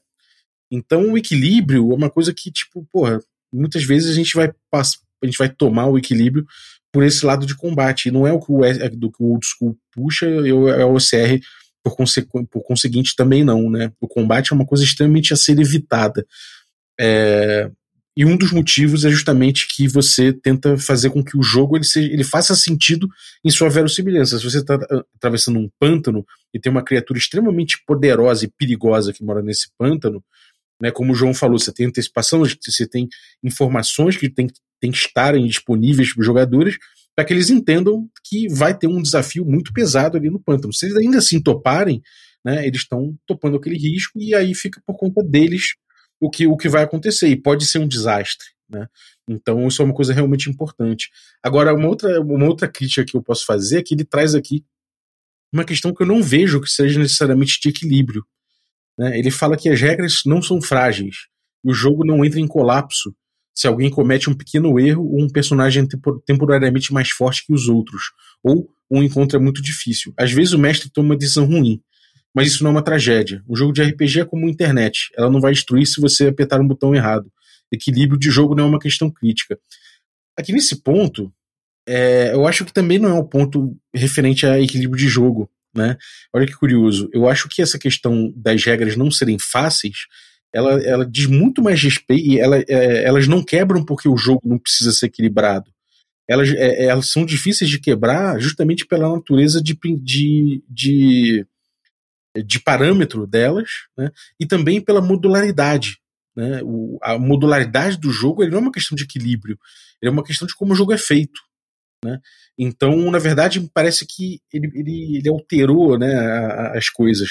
É, o, o, sistema é modular, né, o sistema é, é, é, é, facilmente mexível, isso faz com que ele fique, com que, com, com que ele funcione melhor com arbitragens. Né? Então a gente vê que é uma ordem que parece que inverteu um pouco na lógica dele e na minha, na minha concepção, assim, né? Não sei se vocês concordam, mas me parece que não é uma questão relativa a isso. Então, eu preferi, se eu fosse ele, eu preferia botar gestão de informações no equilíbrio de, né, como uma questão de equilíbrio de jogo e mostrar que o equilíbrio no old school está em muitos outros parâmetros, né? E em vez de dizer que, em vez de dizer que sei lá, que, que, que, as regras não são, não são frágeis, que é uma outra questão, né? O que vocês acham? Essa questão das regras aí devia ter ficado lá, lá em cima, quando ele fala de lacunaridade e de regras como ferramentas, arbitragens, mesmo que não seja o fundamento, ficava junto, pelo menos organizadinho lá como regras. é, é verdade. É verdade. É verdade. Caberia melhor no primeiro momento zen, talvez, né? É. Sim. É, e aí, bom, é, ele fala depois de agência também, que, enfim, ele fala aqui que a última coisa em relação ao equilíbrio de jogo, da mesma forma que um jogador não tem o direito de invocar uma regra que está no livro, o mestre não tem o direito jamais de dizer a um jogador o que o personagem dele decide fazer. Essa é uma decisão do jogador. E aqui é uma questão de equilíbrio em relação aos papéis do jogo, né? O papel do mestre o papel dos jogadores. E acho que aqui é uma coisa importante e, e que diz respeito também a equilíbrio, de fato, né, que é justamente tentar equilibrar, tentar trazer horizontalidade para a atuação do mestre em relação à atuação dos jogadores, né, que foi uma coisa que o Chico trouxe lá atrás também. Então, realmente, eu acho que aqui nesse ponto, né, que ele, como, onde ele termina, eu acho realmente muito importante. Beleza. É, ele, ele, ele, ele, traz aqui a situação, né, o mestre num jogo estilo old school tem muito mais poder que em um jogo moderno. Pode ter a tentação de ditar o que os personagens estão fazendo também. Se isso acontecer, o jogo todo não passará de um, de um cara contando uma história enquanto outras pessoas estão rolando dados. Isso, isso é verdade, né? Não tem, em nenhum momento no D&D antigo, não tem nada escrito lá. O mestre é, não pode interferir no que os jogadores vão fazer, né? E a gente sabe que, que, que eventualmente acontece. Então, de fato, é uma, é, uma, é um perigo que há no, nos jogos old school é realmente o papel do mestre mal desenhado. Então isso até entra em contradição com as lacunas que ele falou. Né? É, justamente esse tipo de perigo acontece porque há lacunas nas regras mal feitas, lá, como, como ao, ao, contrário do que ele disse lá atrás. é, mas vamos lá. É, ele fala depois do xadrez, né, nesse ponto ainda do, do, do quarto momento zen. É, ele fala que Aí entra aquele ponto que eu, que eu trouxe lá no início, né? Assim como nos jogos modernos, esse tipo de comportamento danifica profundamente a diversão no jogo. Né? O mestre atuando de forma muito pesada. Você não faz movimento com as peças de xadrez do seu adversário. E o mestre não joga com os, não joga com os protagonistas no DD original. Esse não é um jogo como xadrez, no qual as regras são objetivas e precisas. Em muitos casos, elas funcionam como guias, como métodos sugeridos. Então, nesse ponto aqui, né, essa questão do, da diversão, né? Que é, é onde eu onde eu botaria. Não é talvez fosse mais profunda a questão, né?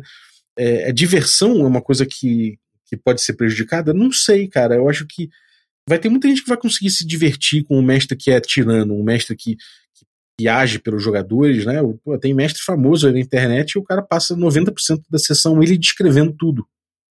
Né? E tem jogador que adora. Né? A diversão não é parâmetro para isso. Ele devia ter falado, talvez, né? Eu acho que ele podia ter falado mais em compartilhamento narrativo, de controle narrativo, horizontalidade na, na criação, né? O quanto que cada um traz para a criação coletiva. Isso sim acaba é, dando um pouco mais de profundidade para o debate, em vez de falar que é uma questão de danificar profundamente a diversão no jogo. A diversão, ele não tem como dizer isso, né? E aí, nesse caso, vai aparecer um monte de gente falando, ah, mas eu me divirto muito quando, quando eventualmente eu posso fazer uma cutscene que dura a sessão inteira. Né? Aí existe, existe o questionamento polêmico. E aí, isso é um jogo? sim. mas, mas, sim. mas tá bom, vamos continuar. é, então, é, é porque realmente, né, cara, é, se você passa a sessão inteira descrevendo sozinho, pô, o que, que, que você tá jogando, né, cara, realmente. E aí eu acho que é muito mais profundo do que diversão, cara. Eu acho que os momentos que, que o Fint usa diversão ou, ou, coisas parecidas, eu acho que são talvez os momentos que eu acho mais infelizes do Quick Primer. Mas vamos pular para as dicas para os jogadores, né? É, eu acho essa parte aqui meio difícil de, de, de, criticar, mas assim, ainda assim tem, tem críticas aqui, acho importante. Ve, é, primeiro, é, veja toda a área que você mapeou como um campo de batalha. Não planeje levar os monstros para uma, uma única sala. Eles podem tentar te flanquear correndo pelos corredores. Estabeleça pontos de encontro para onde o grupo pode correr e garantir uma, uma posição de defesa. É um exemplo. De forma geral, que são nove dicas extremamente práticas, né? Que o Fint faz em relação a em relação ao que os jogadores podem fazer. O que, vocês acham dessa parte aqui? Ah, eu acho eu eu não vejo grandes críticas aqui não, Bob, porque eu acho que isso aqui é mais um são toques para você meio que entender é, como funciona o próprio jogo, né? Aqui ele tem até Sim. ele até fala, por exemplo, né, ó, de ah, monstros aleatórios que não, eles não têm normalmente não tem muitos tesouros, né? E própria questão monstros aleatórios, né? Isso é muito importante porque é uma mecânica, né, do, do, do jogo. Então uhum. é, é, mais, eu acho que são toques para você tipo não chegar tão é, tão perdido no jogo, assim, sabe? Tipo, de, de, de você sacar a importância da, dessa interação é, ficcional com, né, entre jogador e, e, jogo e alguns pontos naturais do, do próprio dos próprios sistemas, né, da, do, aqui do, do, dos monstros aleatórios, do, dos é, contratados, né, que você, ele fala que, né, que você consegue ter uma, uma falange de contratados, né, com lanças, etc. Blá, blá. Uhum. Sim. Essa parte da lança eu acho curiosa, né? Ele fala: normal, lanças normalmente conseguem atravessar uma primeira linha de guerreiros, então uma falange de contratados funciona bem. É, eu acho curioso isso aqui, porque, cara, é, isso aqui depende muito do, do Combat Full, né? Isso aqui depende muito do que ele vai trazer mais à frente em relação ao playstyle. Você pegar simplesmente o jogador, o jogador das antigas, jogar numa mesa que enfim, que não tem um mestre que, que pensa com, de acordo com, com, o que ele traz no combate full, é, essa dica não vai, não vai valer de nada, né? O mestre vai falar, beleza, rola o D20 e foda-se, vai, dar um, vai dar o dano ou não, né? Isso é uma coisa um pouco curiosa. Mas enfim, a gente vai chegar lá e, e acho que é isso, né? Não tem como analisar solto, né, as coisas aqui do Primer, a, a, a despeito um pouco do que acontece com o Princípio Apócrifo, que é um pouco mais são um pouco mais de pílulas, né? Aqui ele é muito mais, ele é muito mais amarrado. Então, essas dicas, mesmo assim, você tem que pensar que é de um cara que está jogando com um mestre que joga de acordo com o primer também. Enfim, depois ele volta para dicas para o mestre, né? Uh, enfim, aí ele fala dessa coisa de que é, do, do, papel do mestre ser, ser, um papel diferente, que ele é um cara que é um árbitro, é, enfim, de que, pô, é, enfim, essa atuação geral que a gente, que a gente viu falando aí, é, ele fala que é para você, é, você se concentrar os seus esforços em criar situações divertidas e não em fazê-las funcionar de forma apropriada dentro de parâmetros pré-estabelecidos. Isso aqui eu acho bem críptico, né, dessa, esse parágrafo que ele coloca aqui. Eu vou até ler o parágrafo, que é o seguinte. Da mesma forma que os jogadores precisam se desprender da ideia de que estão em um campeonato, onde todos os desafios são pensados e equilibrados para, seus, para os seus personagens, você precisa se desprender da ideia de que as situações são governadas por regras. Elas são governadas por você. Concentre seus esforços em criar situações divertidas e não em fazê-las funcionar de forma apropriada, dentro de parâmetros pré-estabelecidos. Esse ponto aqui eu acho bem crítico, cara. Eu acho que é isso aqui que eu tinha falado ali atrás, né? Que eu acho que talvez o ponto mais crítico do Prime seja esse. O que, vocês acham dessas ideias aí? Puta, eu acho que ela praticamente impossibilita a forma de jogar que ele propõe. Por exemplo, como você vai fazer o, o, tal do mestre ali para frente que a gente não chegou do cabeça de alce? Se a a armadilha, o alçapão não funcionar de uma maneira apropriada, a gente vai estar restrito de novo à, à vontade do, do mestre. Porque ele que vai decidir uhum. se, a, se as respostas dos jogadores funcionam ou não. Então, isso aí, para mim, esse parágrafo aí podia ser deletado. ou, ou, reescrito. Não, é sério é. mesmo. Eu tô, tô, sendo chato, mas, mas, mas eu acho que é isso mesmo. Porque aí você não tem aquele senso comum, você não tem a transparência, você não, não consegue negociar, fica em cargo do mestre. Sim. Né? O que, que vocês é acham? Isso, né? o B... É, lá no, no Apócrifo o Milton fala sobre isso, né? Um, um, parágrafo que eu achei muito, muito inspirado, que ele fala que o jogador ele tem, que interagir, tem que interagir, tem que engajar com o mundo de aventura. né, com a ficção, e não com a cabeça do mestre, né, com o que o mestre acha que é mais apropriado. E eu acho que faz todo sentido, né? Essa coisa de é, as regras, você que governa as regras. Cara, a regra não é só pro mestre. Eu discordo muito desse ponto que ele traz, né? A regra não é só do mestre, a regra é pra mesa. A regra não influencia o jogo como um todo. Ela influencia a relação lúdica como um todo. Então é importante, inclusive, para que seja negociada é, é, as rolagens, as arbitragens, tudo seja, seja feito de forma clara, de forma, de forma transparente e de forma participativa, principalmente, é importante que é, as regras sejam, é, as ferramentas estejam à, visão de todos, né? Que o que o, os teus parâmetros que você vai utilizar para arbitrar sejam claros para todo mundo.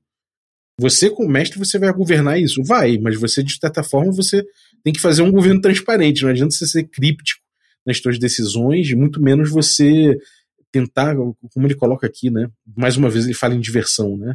É, concentre seus esforços em criar situações divertidas e não em fazê-las funcionar de forma apropriada dentro de parâmetros é, é pré-estabelecidos. Pô, é, é, justamente, justamente esses parâmetros é o que o sistema traz, é o que o jogo traz, e é assim que o jogo funciona. Né? Você falar que vai funcionar da forma mais divertida, você vai levar que os jogadores entendam que vai funcionar o que o mestre achar mais legal. Né? E é rule of cool. E isso tudo traz vários problemas, inclusive de micro-relações políticas à mesa. Né? É, sei lá, se eu vou com a cara do João pra caralho, de repente todas as soluções que o João me traz, eu falo, puta, genial. Aí não vou com a cara do Chico, o Chico me traz uma solução, eu falo, cara, não, não funcionou. Né? Então é importante que a gente tenha parâmetros pré-estabelecidos, sim. Né? Justamente é isso que vai é possibilitar o resto das, das, das ideias que ele traz. Né? Eu concordo plenamente contigo, João. Quer, quer falar alguma coisa a respeito disso, Chico? Não, eu acho que eu, concordo com o que vocês falaram, tá? Eu acho que é isso mesmo. É, aquela eterna eterna discussão do, da diversão, né? E, uhum. e acho que essa forma, não fazer da forma apropriada, acho muito perigoso, muito perigoso. Acho é. que o apropriado seria de acordo com as leis físicas, químicas, etc., daquele cenário, entendeu? do que, do uhum. que se não se não está claro e das regras do próprio jogo, né? É, se não tá não ficou claro antes, né? Que seja discutido na hora, que fique claro na hora, né? Discutido entre uhum. todo mundo e não tipo ah beleza, é, agora você inverte uma lei uma lei física do próprio cenário porque é mais interessante. Uhum. É. mais legal, assim, né? Não dá certo. Não, é, é, é, o tipo de coisa que não dá certo, porque a, a, a, gente percebe aqui que o, que o estilo old school, né, ele tem muito essa abertura para é, para interação com a ficção. Mas essa ficção tem que ser muito melhor trabalhada, muito mais sólida do que em outros jogos. Né? Que você tem a, a, que você tem as regras como uma, uma segurança da agência, sabe? Uhum, totalmente, cara. E, e, e, tem, uma, tem os comentários da Aline aqui no nosso, na nossa tradução, né? Comentada, a Aline ela fala dos parâmetros, né? Que estabelecer desafios bem parametrizados para que os jogadores tomem decisões informadas, ou seja, ela, ela comenta a agência do jogador, né? Ela fala de limitação do mestre, que é uma coisa que. É isso, cara. Realmente, se as coisas vão funcionar de acordo com com o que o mestre acha mais divertido, você, você vai de, de encontro com tudo que ele botou de horizontalidade até agora lá no, no equilíbrio de jogo, né? Então, realmente, aqui é, é uma contradição meio feia. E, e uma parte ali em cima, que, que ele fala que os desafios não são pensados, eu acho que vai justamente contra o que a gente pensa hoje, né? Que seria um jogo de propor desafios. É justamente pensar em como uhum. propor esses desafios. Né? Sim, sim. É, é óbvio que você vai. É, tipo, e aqui a gente não tá dizendo que não, buscar diversão é, um, é uma coisa não, proibida. Uhum. Obviamente você vai estar tá buscando diversão o tempo todo, a gente quer jogar para se divertir, etc, etc. Mas a gente precisa de mais do que isso, a gente precisa de parâmetros, né? Senão a gente realmente dá, dá sopa para um, um, um estilo de jogo que não, não é o proposto, né? Então. Fica aí a crítica. Vamos lá, o tal do mestre, o caminho do vaso chinês. Esse, esse, é, esse é clássico. Uhum. Caminho do vaso chinês. Quer alguém comentar aí? Acho que o Chico é bom é. nesse aí. não, não, não necessariamente, mas é Cara, eu gosto bastante disso daqui. Eu acho que o vaso chinês ele é, ele vem naturalmente, né, com as descrições dos ambientes e a importância dos ambientes e dos detalhes da, da é, ficcionais no jogo? Uhum. É, eu acho que isso ele acaba ele acaba por aparecer é, em vários momentos. Por exemplo, ah, é, sei lá, o grupo está tentando atravessar um rio com uma correnteza muito forte, né? No, no, jogo, no jogo moderno, você geralmente vai fazer, ah, faz um teste aí de atletismo, sei lá, blá, blá, não passar, foi carregado, blá, mas raramente, raramente olha-se para os itens que os personagens estão carregando, né? Putz, você, cara, aqui ó, se der algum problema, talvez você perca um item importante aí, né? É, uhum. é, não se não se interage tanto com essas com essas outras possibilidades de, é, de perda de recursos, né, ou de, de, de situações que, que mudem é, a, a própria a própria o próprio caminhar da ficção, sabe? Uhum. É, o, o, que você, você tem um foco muito grande em, em hit points e, e esses poucos recursos importantes que você tem, né? Sim. É, eu acho que o, o, o, caminho do vaso chinês é basicamente sobre você perguntar o que está em jogo ali, para muito além do, do, da vida dos personagens, da vida dos monstros, né? É aquilo de você falar, cara, se você tem tá, se há uma luta numa sala em que tem um vaso chinês, né? É, é importante que você traga um significado para esse vaso, vaso chinês e que, e que ele te ajude a pautar o, o, o que está acontecendo ali, até mecanicamente, né? Ele dá aqui um, uma coisa que, inclusive, eu acho que não, não caberia no, no, no, nesse pedaço do Quick Primer, que é ele falar em, em, em, ah, se você rolar um 1 natural, um 3, ou mesmo que nada, que nada em especial aconteça para ativar isso, é de uma responsabilidade descarada de sua parte não começar uma cadeia de eventos que envolva o vaso chinês.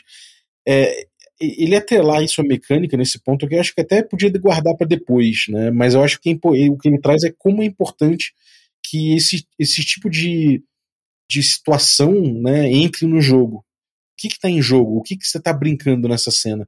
É, é uma cena que o grupo está numa escadinha apertadinha e de repente aparecem uns inimigos alados. Como é que é essa situação, né? Como é que é o ambiente interagindo nisso? Tem algum valor, tem alguma coisa valiosa que o grupo está protegendo? Tem uma porta que, precisa ser protegida? O que está em jogo, né? E quando você começa a entender isso, você começa a, a, a, a abordar o, o, desafio da cena por muitas facetas diferentes, né, cara? Então, eu acho, eu acho importante isso aqui. E, e, acho que até no texto é muito bom nisso, apesar de eu achar que essa parte mecânica, ela, essa ideia mecânica que ele traz aqui nesse parágrafo do, do rolar um natural, um três, eu acho que esse parágrafo aqui, ele acaba governando todos os momentos zen, de certa forma. Então acho que ele podia ter guardado para depois ou, ou antes, né, preambular um pouco isso. Mas é isso, né, ele falar de uma espada que sai voando, o, o, o, jarro sair rolando no meio de um combate, esse tipo de coisa traz vida para o jogo e traz outras facetas para o desafio que eu acho muito importante mesmo. É, é, aqui eu acho que é bem é, é, é um, é bem, feliz, bem feliz aqui nesse ponto, cara. É, eu, é engraçado como o. Só um comentário aqui aleatório, mas é engraçado como o Dungeon World é, é, faz isso funcionar facilmente, né? Uhum. Porque o próprio. Porque ele tá. Isso, o vaso chinês está mecanizado no sistema, né? É muito doido. É, que aqui não tá, né? E, e, e, eu, eu acho que o fato de não estar tá no D&D é um motivo para a gente tomar cuidado com esse 1 natural, é, esse 1 ou 3, né? E a gente sempre discute, uhum. geralmente discutir coisas que eu acho que existem pontos que você não precisa discutir, né? Por exemplo, é, Cara, o vaso, o vaso, ó, alguém bateu, o cara tirou um lá no ataque, deu o cotovelo no vaso, o vaso começou a rolar na sala. Né? Isso vai mudar, vai mudar o, o a, né, a cadeia de acontecimentos né, ficcionais ali, uhum. da narrativa. Mas eu acho que você tem que tomar cuidado ao mesmo tempo de penalizar muito aqui, sabe? Sem discutir Sim. antes. Sim. É, eu, eu, acho que eu acho que discutir realmente é importante, cara. É aquela parada de você poder chegar e falar, então, o que está em jogo? É o vaso chinês. Então, então, ó, se você errar esse teu ataque aqui, de 1 a 5 no dado, porra, você vai ter o vaso chinês, vai, você vai acertar o vaso chinês, né? Então, tipo, esse tipo de, de, de conversa, se, se, usar isso para guiar não somente a narrativa, mas também a arbitragem, né? Sim, sim, é isso. transparência de novo, né? É, é, exatamente. É transparência. E, e, e, tem algumas coisas assim que, que eu penso, por exemplo, quando ele fala ali da, das boas rolagens, ah, pode fazer o cara cair, tomar dano esse, não sei o que, mesma coisa. Seria legal que isso tivesse transparente. Mas, uhum. uh, em alguns casos, por exemplo, do vaso chinês, que o Chico falou assim, ah, às vezes você não precisa estar tudo tão explicado, é porque isso não necessariamente uh, vai ter um impacto direto nos jogadores ou, no, ou nos uh, oponentes. Porque quando você faz o vaso balançar, você cria uma oportunidade. E aí o jogador pode querer engajar ou não. Óbvio que se ele está lutando só uhum. para conseguir o valor daquele vaso, aquilo vai tomar uma, uma importância maior, né? Aquilo vai ter um, uma gravidade maior. Mas ele ainda tem uma escolha. Então você mantém o jogador com a escolha, né? Sim. Então acho que é uma é gerar uma oportunidade. Total. Dar escolhas difíceis, esse tipo de coisa. Né? Exato. É, são coisas engraçadas. Nesse ponto aqui, o, o, o Apócrifa, de fato, ele complementa, né? Muita gente fala, ah, o Apócrifa complementa o Quick Primer. Acho que nem sempre é verdade, mas nesse ponto aqui, o Apócrifa fala em escolhas difíceis, em coisas que eu acho que dialogam bem com essa parte do Primer aqui.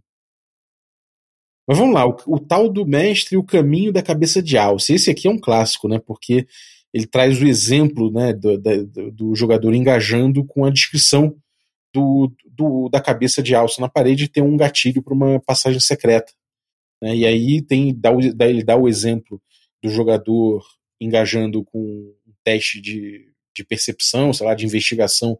Ah, se você tirar tanto, você consegue, beleza. Então, beleza, rolou bem. Você descobre que a cabeça do Al se desliza para o lado e existe um painel secreto atrás.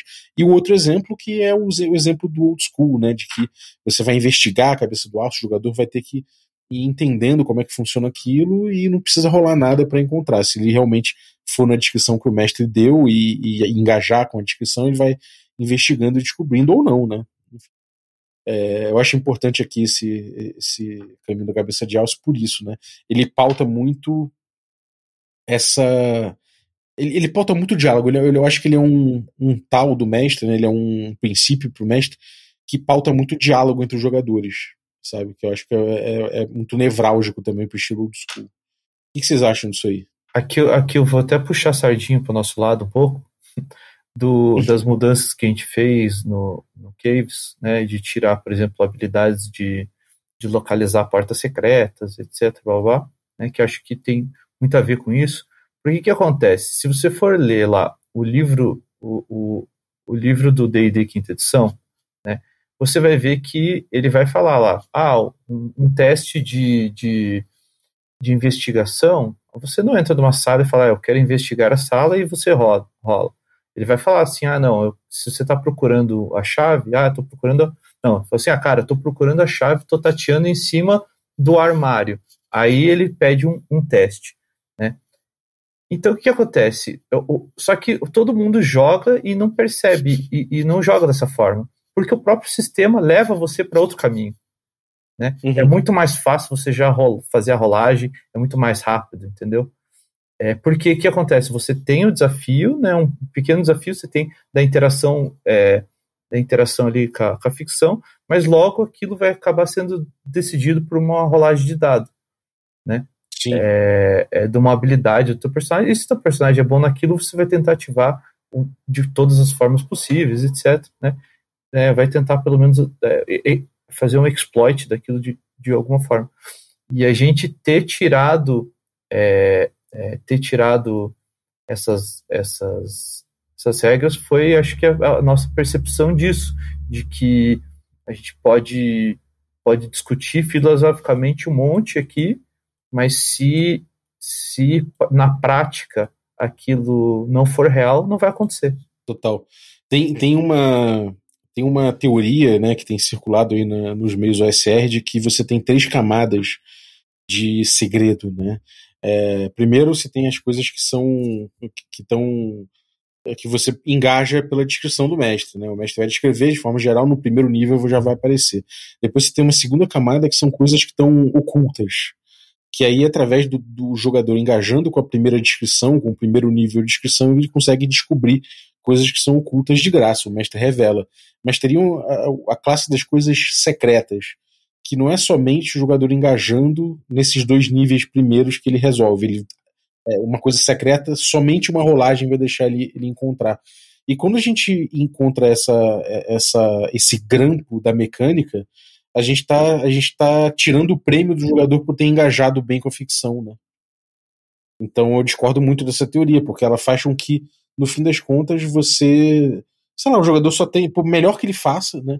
Ele, por, por mais que ele possa ter che chegado é, na descrição certinha das coisas onde estão e percebido onde é que tem uma passagem secreta e, e, e, como se aciona e tudo mais, ele só vai ter acesso à passagem secreta se tirar um ou dois no D6. Isso, além de ser anticlimático, em termos de, de agência do jogador, né, é, ela furta o impacto da narrativa, das decisões do jogador e do engajamento do jogador na narrativa. Então, realmente, nesse ponto aqui, a gente vê muito jogo derrapando, né? Por isso que a gente escolheu, de fato, tirar né, as rolagens para elas não, não gerarem esse ruído, né? É, eu acho é, eu, é, essa ideia que você trouxe, eu não, não tinha visto não antes, mas acho completamente problemático. Acho que não foi nem muito bem pensado isso, porque imagine a situação seguinte: o cara é, tá o grupo numa sala, né? E por alguma interação, né? O grupo chegou muito perto de, de, de achar uma passagem secreta. Aquela, aquelas as nuances da descrição e do, e da, do, do diálogo ali provavelmente revelou que tem alguma coisa ali, né? Agora daí uhum. você necessitar de uma rolagem, o que, que vai acontecer? Pô, provavelmente cara, o cara vai rolar e não vai atirar o número, o alvo, vai falar, não, beleza, vou esperar, vou, quero rolar de volta. Ou outra pessoa, não, agora é minha vez de rolar né? Que já daí começa todo mundo rolar procurar a parada, entendeu? Tipo, perde o peso do, do desafio. O Diogo Nogueira tem um vídeo. Tinha uma época que ele fazia alguns vídeos num canal do YouTube, sabe? E tem um dos uhum. vídeos que ele aborda essas três camadas.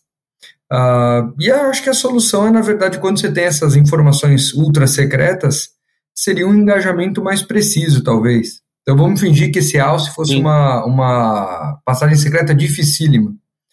Então ele vai lá, chama a atenção do alce, aí você descreve. Ah, o alce tem dois chifres, uns chifres grandes, ele tem pelos ainda, tem os olhos, não sei o quê. E aí você quer que o cara, quando mexa no chifre, sinta que ele está mole. Ah, o chifre da direita está mole. Ah, eu rodo a mão nele, eu mexo nele. Ah, ele vira e abre a porta. Então você cria mais uma camada de engajamento, né? Eu acho que seria esse o, o caminho, né? Sim. É, é e, e, talvez até cobre um pouco mais de, de, tipo. Então, olha só, você vai. Primeiro você vai investigar a cabeça de áudio, agora você vai ver no chifre, né, e você começar a cobrar isso em tempo, né, você está tirando. Você está pedindo que o jogador é, arrisque um pouco mais, porque afinal de contas, ele provavelmente está num lugar perigoso, que tem chance de encontro aleatório. Você começa a queimar, você começa a botar decisões difíceis para o jogador que ele pensa, pô, eu vou queimar tempo procurando mais numa coisa que não necessariamente tem, né? Ou, ou eu vou simplesmente ignorar e continuar, porque na segunda camada descritiva eu já, eu já, já não encontrei. Né? Então não deixa de ser uma, uma decisão difícil para o jogador se ele vai engajar. É, muita gente acha, ah, mas aí é muito fácil, né? Você simplesmente vai achar sempre. Não é bem assim. O mestre vai trazer as informações, o jogador vai engajando, mas o tempo vai passando. E o jogador, obviamente, está numa gestão de risco em relação a tempo também, né? Numa dungeon, por é. exemplo. Isso eu acho uma das, uma das coisas que mais difíceis para se mestrar old school, na verdade. É, é justamente isso. É como você, como você criar os parâmetros, como você criar cenas, como você fazer suas descrições de forma que o desafio não fique, obviamente, totalmente claro, né? Mas também que ele não que ele não fique tão tão escondido ao ponto de você necessitar de uma rolagem ou de algo parecido. Né? É, e, uhum. e, essas camadas narrativas, só, só para voltar mais um pouquinho, elas permitem ainda que, mesmo que nós não tenhamos rolagens especiais, sei lá, para o anão descobrir armadilha ou, ou, sei lá, qualquer coisa assim, você consegue fazer com que ele pule uma camada, né? Então você consegue dar Sim. uma informaçãozinha a mais para ele, ou para quem estiver atento, ou qualquer situação narrativa que justifique isso. Sim, totalmente. É, e uma coisa que eu acho que é, que é importante dentro disso é a gestão de informação, de fato, né? É, aqui o, o Finch ele coloca: talvez você esteja pensando, meu Deus, isso pode levar muito tempo. Porque afinal de contas você está detalhando muito a exploração, e isso de fato leva um pouco mais de tempo a princípio. Mas ao mesmo tempo, a, a, o, jogador está engajando não com o ambiente completo. Você fala, nossa, então quer dizer que eu vou ter que é, olhar toda uma caverna ou todo um complexo de cavernas para entender se tem uma armadilha. Não é exatamente isso, né? A proposta é que o e não isso não está explícito aqui no, no, manual, né? No, no Quick Primer, mas que a gente entende, até o próprio Apócrifo traz um pouquinho a respeito disso, mas não aprofunda tanto, que é uma questão de que isso está no diálogo, né? Você como mestre, você vai fazer antecipação das coisas que são importantes na, nas camadas descritivas que você está propondo. Então, se você primeiro coloca três detalhes a respeito da cabeça de Alce, né, é, o jogador vai engajar com, ele pode engajar com algum desses três detalhes. Né? Então, esses três detalhes podem levar a outros detalhes que levem o jogador a começar a entender como funciona aquilo. Você não vai necessariamente descrever tudo que tem na sala, né? mas você dá primeiro um panorama geral, depois deixa que os jogadores vão engajando com as coisas que você vai trazendo. E a decisão do que você vai descrever já está trazendo alguma informação para os jogadores também. Né? Você tem só que aproveitar isso a seu favor e a partir do momento que isso acontece, o jogador ele, ele, ele engaja com, a tua, com as tuas descrições e não necessariamente com o ambiente de um jeito, por assim dizer, simulado. Né? Não é exatamente uma simulação, uma simulação é, descrita, né? uma, é uma questão descrita ali, é uma pintura é, pintada junto entre com, com mestres e jogadores. A gente, o Royal Fantasy ele tem essa acepção aí, o Cobb trouxe, que é da gente jogar uma, uma, uma tinta né, na tela, um óleo ali, e, to, e, todo mundo ir brincando com, essa, com, essa, com esse pigmento ali. Né? Então a gente meio que, através da, da descrição do mestre, o jogador perguntando, o jogador inquirindo e engajando com a descrição, é que a gente vai descobrindo as coisas, né? É, e isso é a natureza, inclusive, gameística da antecipação. Muita gente acha que a antecipação, por exemplo, de uma armadilha, que a justificativa dela seria uma justificativa é, de simulação. Ah, então, já que tem uma armadilha ali que taca fogo em quem põe a mão na maçaneta, é natural que tenha o piso chamuscado. Beleza, é natural que tenha um piso chamuscado, mas o motivo da gente descrever o piso, o piso chamuscado, ele é gameístico, que é a gente trazer informações para o jogador poder entender onde engajar na ficção, de certa forma. Né? Obviamente que tem técnicas que a gente utiliza para não entregar de cara, né? para tornar difícil, para tornar tensa essa, essa interação e tudo mais, e fazer os jogadores tomarem decisões difíceis. Mas a gente não quer, de forma alguma, sonegar esse tipo de informação, e é isso que guia a interação mestre-jogador, né? Com certeza. Isso aí. Ah, vamos lá, então. O tal do mestre. Vamos falar agora do, do, do famoso, o famoso, famoso seu Combat Fu abstrato, forte deve ser. Vamos falar de Combat Fu, gente. E aí? Vocês que são os dois mestres de arena de Combat Fu, contem aí. ah, cara, o Combat Fu é, é muito legal, né? Uh, eu acho que ele tem muito a ver com até com aquela ideia da do, do FKR que o pessoal falava, que era infinidade tática, sei lá como eles chamavam aquilo naquele momento, uh, que na verdade você consegue não estar tá restrito às regras, né? E na verdade ele é só a, a complementação de todo o resto que o Fint falou, uhum. né? Só que para o combate. Mesma ideia que a gente vai engajar com a ficção, a mesma ideia da cabeça de alce, de ter as negociações, uh, só que para o combate. Então eu acho que ele é o, o combate realmente se transformando em algo mais letal, mais rápido e até mais divertido, porque vão ser sempre situações que não se repetem, né? Sim. Então eu, eu sou fã, eu sou fã do combate full. É, eu, eu também. Eu acho que é, a gente teve situações muito legais. É, a gente chegou, tentou gravar algumas, algumas coisas com, com o Samuka lá, do Brainstorm, só que acabamos perdendo o, o a mídia.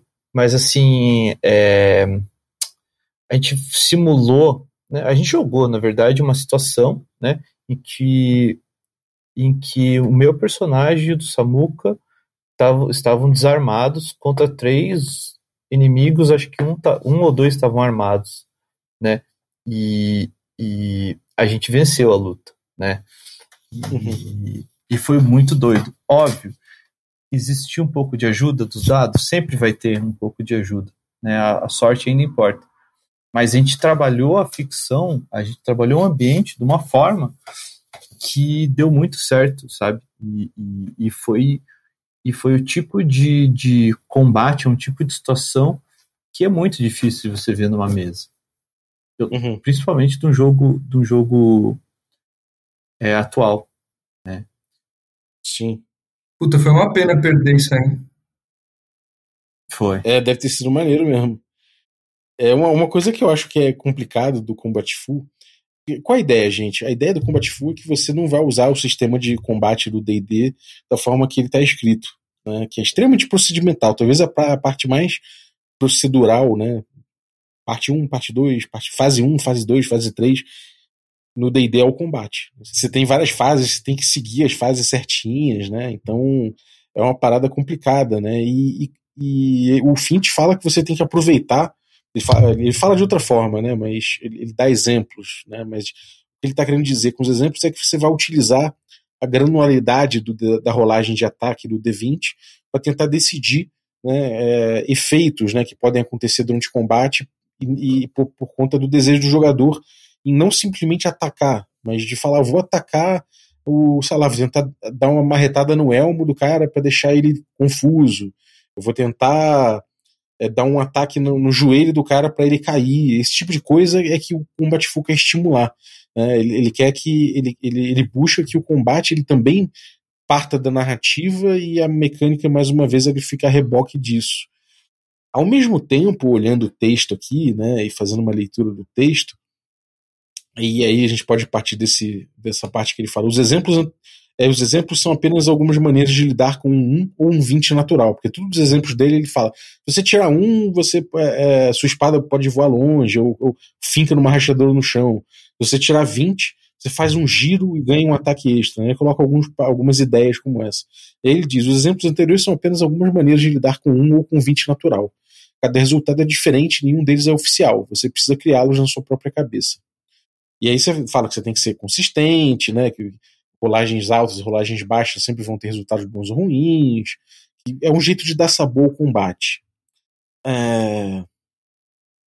Agora tem uma questão em relação a isso que é o seguinte: olhando, é, lendo o combate full, sabe? É, lendo o texto do combate full, é muito difícil você entender como chegar aí, como chegar nele, como fazer isso acontecer na tua mesa por mais que você tenha uma ideia, né, eu acho que a gente chegou um pouco no combate full porque a gente jogou pra caralho com essa ideia na cabeça. A gente ficou obstinado buscando essas fórmulas, buscando alguns outros princípios acessórios pro combate full que não necessariamente estão aqui, né? É... E que aí nesse ponto eu acho que ele é, ele, ele é perigoso, né? É muito fácil você querer utilizar o combate full e você cair em problemas no teu jogo porque você simplesmente abandonou tudo que tinha de parâmetro no D&D, né? Ele, ele, desamarra tanto o combate e ele e ele e ele fala tão pouco de como fazer isso que leva a gente a ficar um pouco perdido. Talvez para a gente seja claro porque a gente formulou um jeito de trabalhar o, o combate full que não me parece ser, inclusive, o mesmo jeito que ele faria, né? Concordo, concordo completamente. Concordo. Ah, por, por exemplo, uma coisa que é que a gente fez algumas vezes, lá na primeira Arena Combate Full, uh, a gente revezava quem mestrava e quem fosse morrendo ia pegando os monstros para não, não acabar o jogo muito rápido, sabe? Porque o combate era letal mesmo. E, uhum. e, isso era muito interessante porque você vai vendo arbitragens de outros mestres e isso vai aumentando o teu repertório, mas também vai te ajudando a evitar algumas arbitragens. Então, o que acontece? Quando você vai uh, arbitrar um combate, uh, a primeira ideia que a gente tem é que a classe armadura é a dificuldade para alguém ser acertado. E que a uhum. rolagem do D20 vai conseguir fazer essa ligação com a sua capacidade de combate, né, o taco ou base de ataque ascendente, e você vai fazer a conta e vai comparar com a classe armadura e vai decidir se aquele ataque pegou ou não. Mas a partir do momento que o, a pessoa que vai dar o ataque decide fazer algo não convencional, a primeira ideia do mestre é falar que aquele ataque é mais difícil do que um ataque convencional. Uhum. E o reflexo desse mestre é aumentar a dificuldade, como se fosse um bônus na classe armadura. E o que, que acontece? Se você aumenta a dificuldade para acertar, você começa a ter um show de erros. Uhum. E o combate que era para ficar rápido e divertido começa a ficar uma chuva de erra-erra. E aí o jogador não é E às vezes o jogador decide, ele, ele decide não fazer o combate full, né? E aí vai ter uma hora que é mais vantajoso você não fazer o combate full. E aí a, você chegou nessa ideia que, que eu realmente tinha passado batido quando você me perguntou do combate full logo na cara, de cara. Que a gente já desconstruiu tanto a ideia do combate que a gente já usa as regras como ferramentas e elas são modulares e a gente vai levando em conta a ficção. Uhum. Então a gente começa a negociar. Será que para você ter esse benefício, você aceita assumir um risco maior? E aí a gente fala assim, ó, como é que você vai acertar o joelho do, do adversário? Ah, eu vou abaixar um pouco o meu corpo, vou inclinar meus joelhos e vou bater o meu martelo no joelho dele. É, quando você faz isso, eu entendo que você muda seu centro de gravidade de posição. Se você acertar, você pode ser que diminua a mobilidade dele. Se tirar mais de 4 de dano, eu vou considerar que ele não está conseguindo se movimentar direito. Mas se você errar, eu vou considerar que você se desequilibrou. E vai ser o último a agir na próxima rodada, e além de tudo, você vai ter um prejuízo na sua classe armadura. E aí, com isso, a gente uhum. vai conseguindo entender. E hoje eu entendo que para conseguir realizar essa arbitragem, é legal você ter uma intenção. O que você quer fazer? Como você vai fazer? E aí, quando você vai dizendo a sua intenção e o modo como você vai atingir essa intenção, você está recapitulando a cena. Você está dizendo como o seu personagem interage com aquela cena que está sendo descrita. E aí vai ficando claro quais são as possibilidades de, de negociação. E o jogador pode fazer suas propostas e contrapropostas, e o mestre também. Então é, é, um combate bem dinâmico, só que ele é totalmente pautado no diálogo e na transparência. Uhum. Então precisa realmente desconstruir a, a forma como ele era feito. Né? Me estendi aí, desculpa. Não, mas pô, é bem isso aí, é bem isso. É, é, e tem alguns princípios que a gente trouxe, né? Por exemplo, a gente no, no, no Oil Fantasy, a gente vem trabalhando muito o conceito não só de transparência na arbitragem, a conversa na arbitragem, mas também a, a, o estímulo ao, ao mestre usar a, ele qualificar a rolagem em vez de inflacionar a rolagem, por exemplo. Né? Isso é uma coisa importante que a gente acabou percebendo ao longo dos nossos jogos com combate full, né, cara? Sim.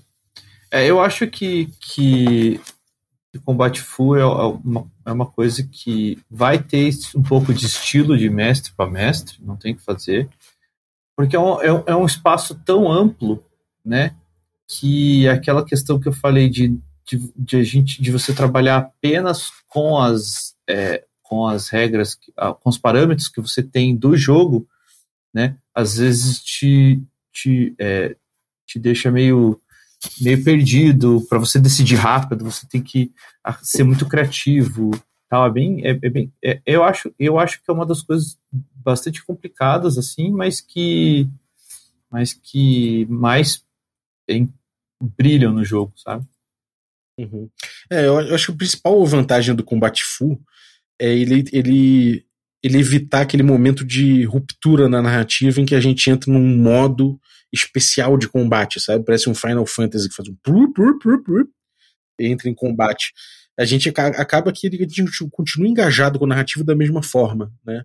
Obviamente que a gente puxa a mecânica em certos momentos para trabalhar um pouco melhor essa parada do de como a gente vai resolver um impasse. O combate é cheio de impasses. Acaba ficando um pouco mais lento por, isso, por, por esse motivo.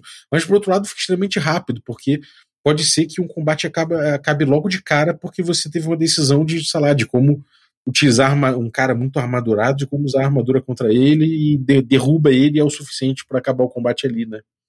Então o combate ele fica também mais, mais visceral, por assim dizer, né? É, exato. Essa história que você falou aí do Final Fantasy, da, da pedreira do Jiraiya, ele basicamente acaba com o combate full, né? Porque você perde os elementos do, da cena. Então não vai ter mais a mesa para você derrubar a mesa, não vai ter mais o candelabro para você puxar, não vai ter a garrafa para quebrar. Eu acho, Chico, que ainda vale a pena gravar uh, um combate full que nem o Samuka propôs, viu? mostrando os dados. Vamos, pra... vamos gravar isso aí, vamos gravar isso é, aí. Porque, porque é uma coisa muito mais fácil de, de explicar com um exemplo do que ficar falando, sabe? É, também acho. Sim. Acho que tem um valor gigante fazer um. Fazer numa live, no, algo parecido. É. É, e, e, tem uma, uma, essa coisa do que eu falei, né? Do, por exemplo, de você qualificar a rolagem em vez de inflacionar. Né? O que eu quero dizer com isso? É você, por exemplo, você dizer, olha, se você tirar de tanto a tanto, né, você, você consegue fazer tal coisa. Ou você tirando de tanto a tanto, você vai se dar mal aqui. Mas você, em vez de fazer, você faz isso em vez de falar, não, você precisa de mais tanto para acertar, né? Como, como o João botou lá atrás. Então, existem algumas ideias por trás disso que a gente consegue dizer que são boas práticas, né? Mas é justamente isso que eu senti falta do Fint. Eu queria ouvir mais do Fint a respeito disso quando ele fala de combate full, né? Mas enfim, o resto que ele fala aqui eu acho que cabe muito, né? Ele, ele traz você como como um, o, o, mestre como o cara que vai, que vai levar essa arbitragem, que eu concordo, apesar dele falar que, de novo, ele fala, você é o livro de regras, e discordo disso aí, né? Acho que tem que ser tudo aberto, tem que ser, as regras tem que ser ferramentas para todos, mas de forma geral, o, o, combate de fato acontece como ele falou. O combate, quando, quando você usa o combate full, fica mais. É, o, o, resultado final né, fica mais rápido, fica muito mais rápido é, em vez de ficar travadão, como, são, como a gente costuma em jogos modernos. Vamos, vamos pular? Alguém quer mais falar de, de combate full ainda? Não, eu acho que se a gente for falar, acho que a gente estende muito, viu, Balbi? Acho que podemos passar. Sim. Demorou, vamos pro caminho da caravana Donner, então, né? O tal do mestre, o, cara, o caminho da caravana Donner. Aqui, basicamente, é de imprimir gestão de recurso e pressão, né? Ou seja, é, gestão de recurso, inclusive tempo tempo como elemento de pressão para o jogo. Você botar sempre os jogadores ali naquela, naquela situação de ter que fazer escolhas difíceis, de ter que gerir itens, de ter que gerir risco, de ter que entender o tempo que está passando, e enfim, tá sempre ali meio que, que na pressão, né? O que, vocês acham dessa parte aqui? É, não, eu acho que assim, a, a, questão de tempo já é, uma, já é algo que já está no próprio sistema, né, nas próprias regras. Já traz e isso se perdeu com o tempo, né? E, e, a primeira vez que eu li o BX, isso foi uma coisa que me marcou muito, que eu olhava e falava assim, ah, cara, não sei se eu quero rodar o jogo assim, sabe? tipo, eu não sei se eu quero ficar contando, contando turno de exploração.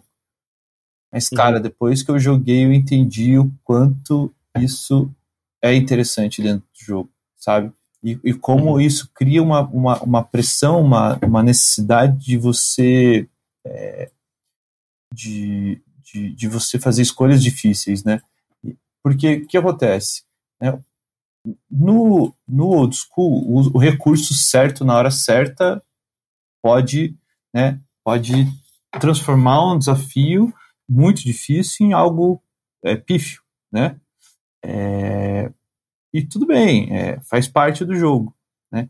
Mas se você tiver muito disso de, putz, cara, vamos investigar ao máximo o desafio, daí vamos voltar para a cidade, vamos atrás desse, desses, né, desses itens corretos para a gente, né, é, a gente chegar lá e não ter risco nenhum, para a gente detonar, entendeu?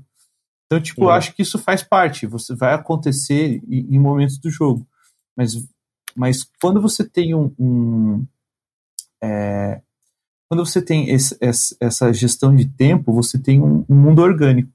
Esse mundo orgânico, é, ele, é, o jogador percebe rapidinho jogando old school. Ele vê que, cara, ele voltar para a cidade, né, passar, sei lá, um dia, dois dias, né, resolvendo é, essa questão dos recursos dele, e para voltar lá para dungeon, por exemplo, isso, a dungeon pode ter mudado completamente, né? É, uhum. um, um, outro grupo de aventureiros pode ter levado tesouro, um, ou um grupo de, de, de orcs que rondava a região pode ter resolvido se assentar naquele lugar. Tipo, existem várias questões que vão mudar o desafio. E isso imprime, imprime essa pressão. Né? Então, é, ela traz um, um, equilíbrio de dificuldade, né? Como é, é, acho que faz parte do equilíbrio do jogo isso aqui de volta. Uhum. Sim. É, total, cara. E, e, eu acho uma coisa importante do, do, Caravana Donner é que realmente o que, ele, o que ele diz aqui é muito de você trazer o significado da gestão de recursos, né? Você não controla o tempo, a gestão de recursos muitas vezes fica sem sentido. Se você não, não controla as tochas, você contar a, a, tocha, você contar o peso que ela tem, isso, tudo passa a perder sentido. Né? O, o jogo ele se imprime, né, grande parte do risco se imprime através disso. Isso que vai fazer os jogadores tomarem certas decisões. Não é o, o jogo, no, no, muita gente encara que o old school, né, e os jogos D&D, D&D-like, mesmo os modernos, eles acontecem, o desafio acontece quando você encontra um monstro e vai lutar. E não é por aí. O tempo todo você está gerindo recursos, o tempo todo você está vendo o tempo passar e, e se planejando. Né?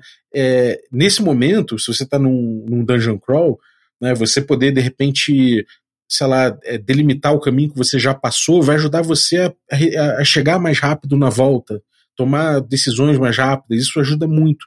Então, o tempo todo, mesmo que você não esteja necessariamente lutando, você está tomando decisões, você está ali é, pensando no, na gestão de risco que você está você tá fazendo e você está, de certa forma, contemplando. Né? Eu acho que nesse ponto, não é, é, eu gosto de chamar de contemplação justamente essa parte do jogo em que você está observando as coisas, você está engajando de forma a perceber o ambiente, né?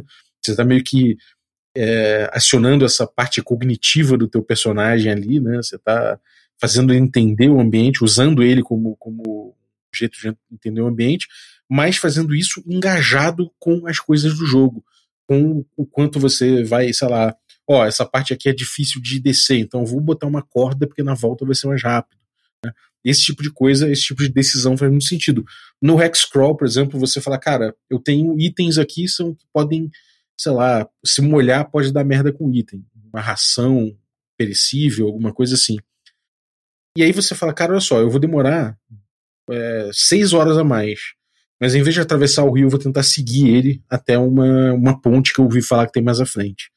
Essa decisão ela já faz muito sentido no jogo e pode parecer uma coisa chata para muita gente, mas quando você está jogando e isso faz diferença para você porque é, tem significado dentro do jogo, aquilo toma uma outra dimensão. Né? Então acho que é, é, talvez assim é uma parte muito muito pouca gente é, lembra da caravana Donner, pouco se fala do caminho da caravana Donner quando cita o Quick Primer, mas talvez seja é, a parte mais importante, uma das partes mais importantes em termos de dinâmica de jogo para fazer com que todo o resto funcione melhor, né? Ao que azeita toda a relação do, do Primer, né? Não sei se vocês têm essa impressão também. É, não só do Quick Primer, mas como ele mostra como o BX ou o Zero E são muito bem construídos na, nas ferramentas propostas, né? A história do, do uhum. XP por ouro, a gestão de carga, a, a gestão dos recursos, o tempo, porque isso vai dar o parâmetro para você jogar o jogo. E esse vai ser, vão ser os, a forma que a gente vai conseguir propor os desafios, sabe? E, e uma uhum. coisa que eu vejo em vários grupos do SR, a primeira coisa que vai aparecer, fica lá uma semana quieto, vai vir uma proposta de mudança de, de sistema de carga. Uhum. Aí o pessoal vai Sim, é verdade. Não tem como. E, e, e, a grande mágica é que se você muda ela, você muda toda a estrutura do jogo. Porque a gestão de recurso muda. Até carregar uhum. o tesouro, voltar, passar de nível muda. E a caravana Donner justamente é sobre isso, sobre gestão de recurso. Né? Uhum. O dado de, famoso dado de uso, né? É. é uma, uma trend da OSR muito forte, né? O dado de uso é uma coisa que de certa forma, ele, ele, ele faz com que a gestão de recursos não seja tão importante no teu jogo, no fundo. Né? É, mas todo mundo, quando olhou a primeira vez, ah, gostou bastante. Eu, pelo sim, menos, sim. né? Sim, sim. É aquela, é aquela coisa. Eu, a primeira vez que eu vi, falei, porra, genial, abstraiu muito bem, não sei o que, vai facilitar o bookkeeping. Mas a primeira vez que eu, eu, eu cheguei, fui o único do grupo. Tomou cuidado para comprar uma porrada de comida, uma porrada de água, uma porrada de tocha. E aí, só porque eu tive azar nos dados, né, o, eu fiquei com menos do que todo mundo que não que cagou para isso, levou só o que tinha, nem olhou, nem comprou, nem, nem fez gestão disso. Eu falei, porra, tem alguma coisa errada aqui. Né? É, é, tipo, a, a, minha intenção de ter me preparado melhor devia ter é, impactado melhor o jogo, né, a ficção. E aquela minha decisão acabou não servindo para nada.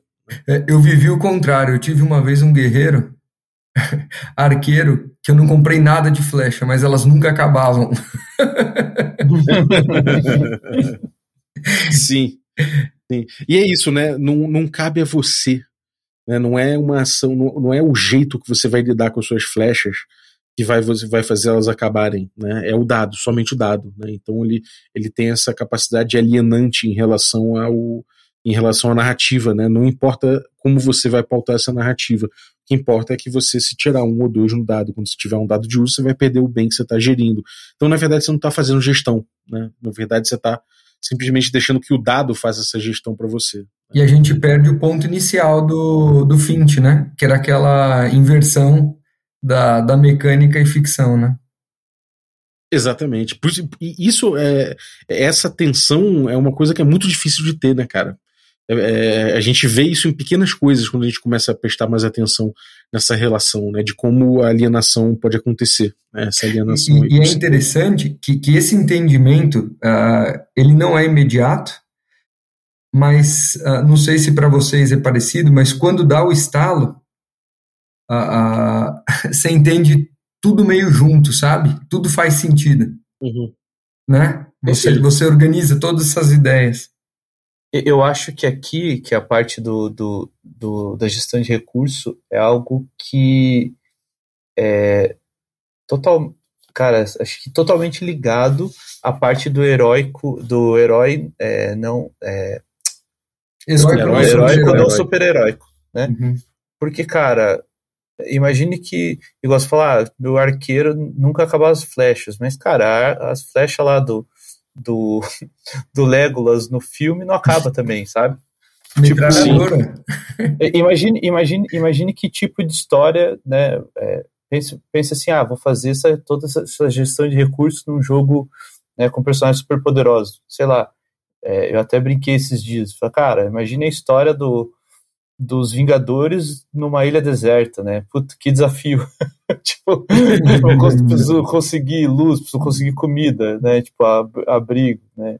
Não, adianta, não, isso não tem como, não tem como contar essa história, entendeu? Você tem, eles têm muito recurso além do é, é, recursos muito poderosos que vão resolver é, 90% dos, dos desafios, né? Uhum. E, e, é, totalmente. Tipo o Hank é, Caverna do Dragão com flecha infinita, né? É. é, porra, o que tem mágico foda, né, cara? Pra caralho. Vira escada, vira corda, laça o. Sim. É. Agora tem um tem uma coisa aqui do, da escrita dele, né, criticando um pouco, que ele fala que é, este é o ponto chave em termos de como conduzir sua aventura. Coisas para incluir como para que a administração de recursos contribua para a, a empolgação uh, e não se torne só uma tarefa chata. Eu concordo com ele. E aí ele vem dizendo o seguinte: é preciso um dom artístico da sua parte. Aventuras de níveis mais altos não devem ser sobre diminuição de comida ou da fonte de luz. Elas devem ser sobre diminuição dos pontos de vida e feitiços. Em aventuras de níveis mais baixos, comida e luz podem ser a chave para o sucesso ou fracasso em uma expedição. Lembre-se de que na edição zero estamos lidando com pessoas pequenas e insignificantes.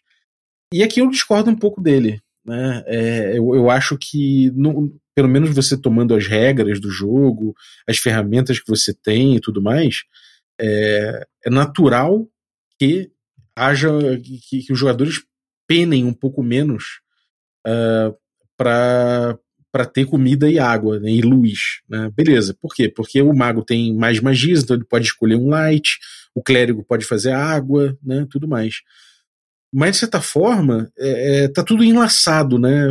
Você você é, você você gerir os seus as suas magias, os seus feitiços e tudo mais é, tá intimamente ligado com a falta de, de, de, de, luz, de, de luz, de água, de comida. Então acaba sendo tudo a mesma coisa.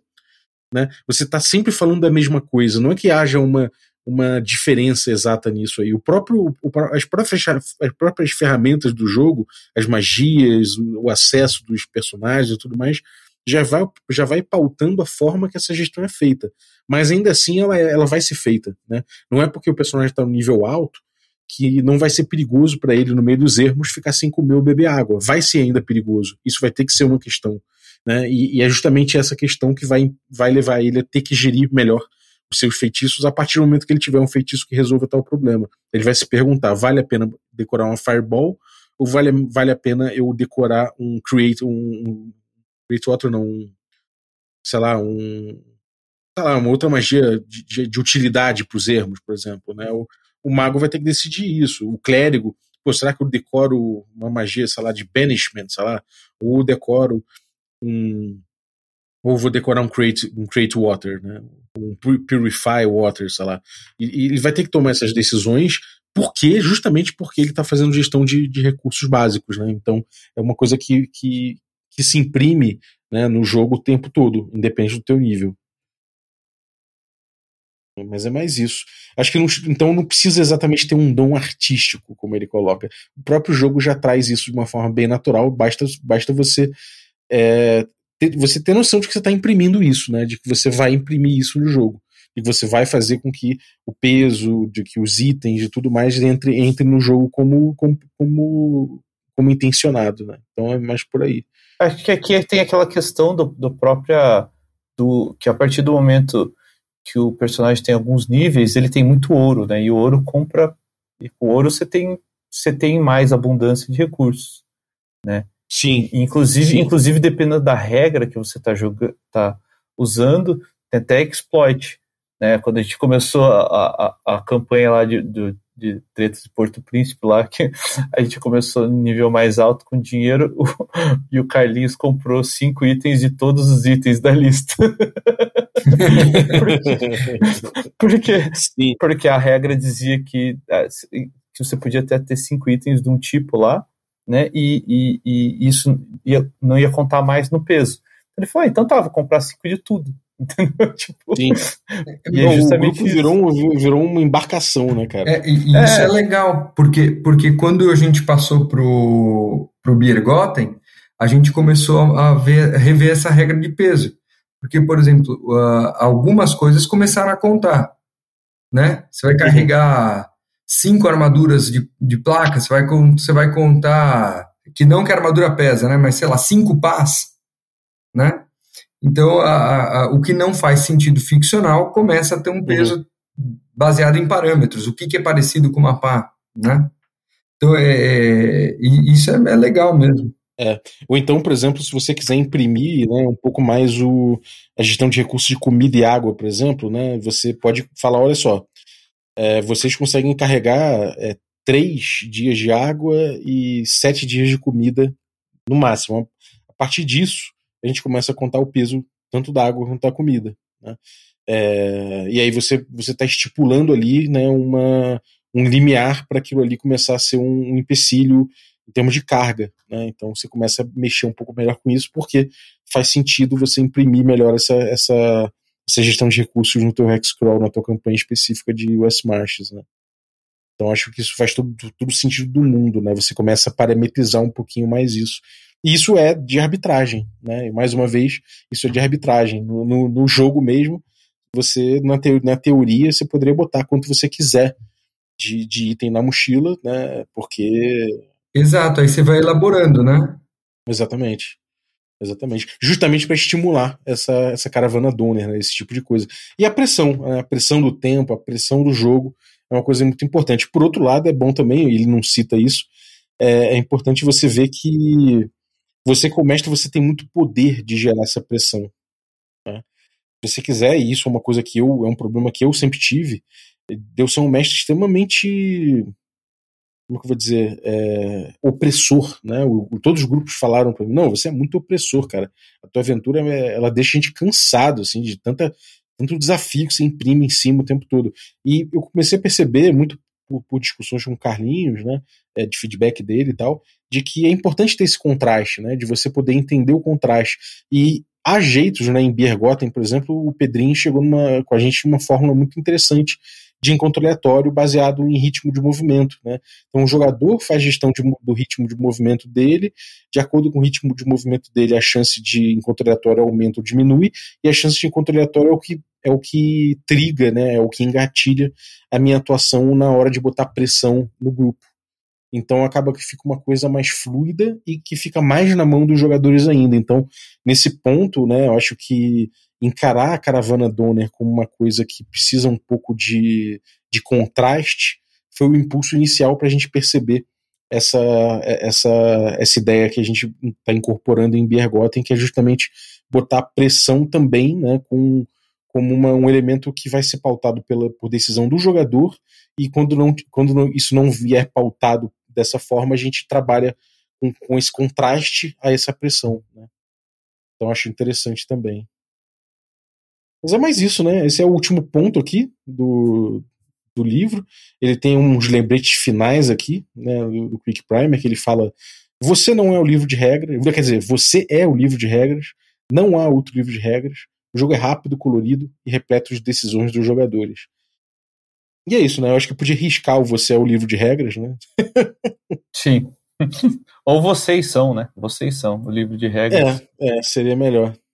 Seria melhor. Mas seria, seria melhor, né? Essa coisa de botar que o jogo é. é o, o, as regras são parâmetros, né? Então, sim, sim. você dizer que você é o livro de regras, você está obrigando todo mundo a engajar com o mestre. A gente quer justamente que todo mundo engaje com a relação lúdica, geral, né? E não com o mestre sozinho. E meio então, que abandonar as próprias regras também, né? Que daí, tipo, qual que é a diferença do jogo que você vai jogar, entendeu? Uhum. É, exatamente. O, a regra importa, né? É, é. Por incrível que pareça, a gente está gente está falando de regra de ouro quase o tempo todo, né? O, na verdade, de regra zero, né? Mas a regra importa, né? O sistema importa, a ferramenta que você vai usar importa, e isso é uma coisa que é interessante do, do Oil Fantasy e do, do Caves, que a gente trouxe a ideia do, da regra como canivete suíço, né?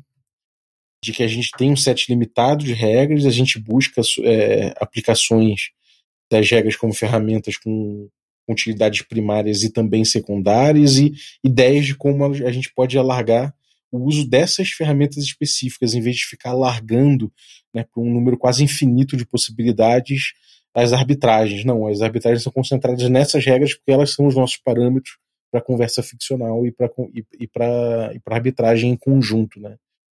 Então, enfim, acho que é bem por aí. Mais alguma algum comentário, galera?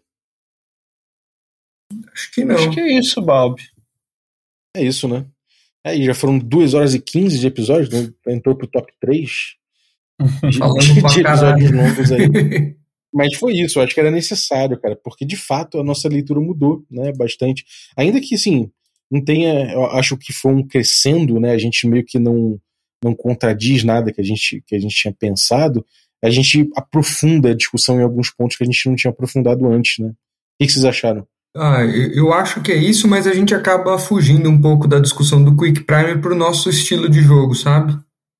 A gente acaba falando Sim, do nosso estilo de jogo porque eu acho que as coisas se misturam. Uh, mas é uhum. interessante uhum. a gente reler e ver como a gente já mudou algumas coisas, né? Sim. Sim, é, eu acho que toda essa questão de transparência e tal, né? É, é, tá ligado ao conceito de agência, que é algo que que não, não que, que acho que está envolvido com todos os jogos, né? E é uma coisa que uhum. que não é tão discutida no Quick Prime, por exemplo. Sim. Para a gente é muito é, importante. É, eu, eu acho que o Quick Primer ele, ele, ele é muito bom no sentido de que ele traz esses princípios quase platônicos, né? Princípio, princípios ideais assim, que eles servem de norte de, de game design, né, por assim dizer, tanto para mestres nas suas mesas, jogadores nas suas mesas, quanto para quem está querendo desenvolver alguma coisa em relação ao old school. Pelo menos para a gente, com Caves, eles, esses princípios eles servem muito como, um, como, é, como provocações que levaram a gente a refletir e desenvolver esse, essa visão mais aprofundada. Eu imagino que outras pessoas, outros grupos, outros mestres possam aprofundar de outra forma né, essa, essas ideias, propondo algum estilo, algum outro estilo. Me parece que foi um pouco isso que aconteceu com a galera que resolveu fazer o Princípio Apócrifa. Né? São muitos princípios que muitas vezes são uma visão, retratam, é, são um retrato né, de uma visão que a comunidade chegou é, muito a partir da leitura, sim, da leitura e da, da discussão do Quick Primer e de, de outros princípios. Então, você chegou naquele retrato que é uma emergência também de ideias do Quick Primer na minha, na minha percepção, e que não necessariamente é um complemento, mas é uma interpretação. Né? Do mesmo jeito que o Oil Fantasy não é um complemento ao Quick Primer, né? mas ele é uma interpretação, uma extrapolação a partir disso. E a gente traz alguma, alguns princípios. Nesse ponto, eu acho que o, o Finch ainda assim poderia ter sido um pouco menos platônico em muitos pontos e trabalhado um pouco mais é, princípios acessórios, por assim dizer, né? algumas ideias acessórias para aprofundar um pouco mais o debate e propor um pouco mais, um pouco mais é, palpável, com coisas mais palpáveis. Mas eu não acho que ele deva, devesse em momento algum deixar de ser esse manual filosófico, senão ele incorreria no problema que eu vejo no, no Apócrifo. Que ele se coloca como um manual, ele se coloca como um manual prático, mas ele quer evitar pautar muito o jogo, né? justamente para evitar ruídos com a comunidade que tem essas ideias de cada um joga do jeito que você quer.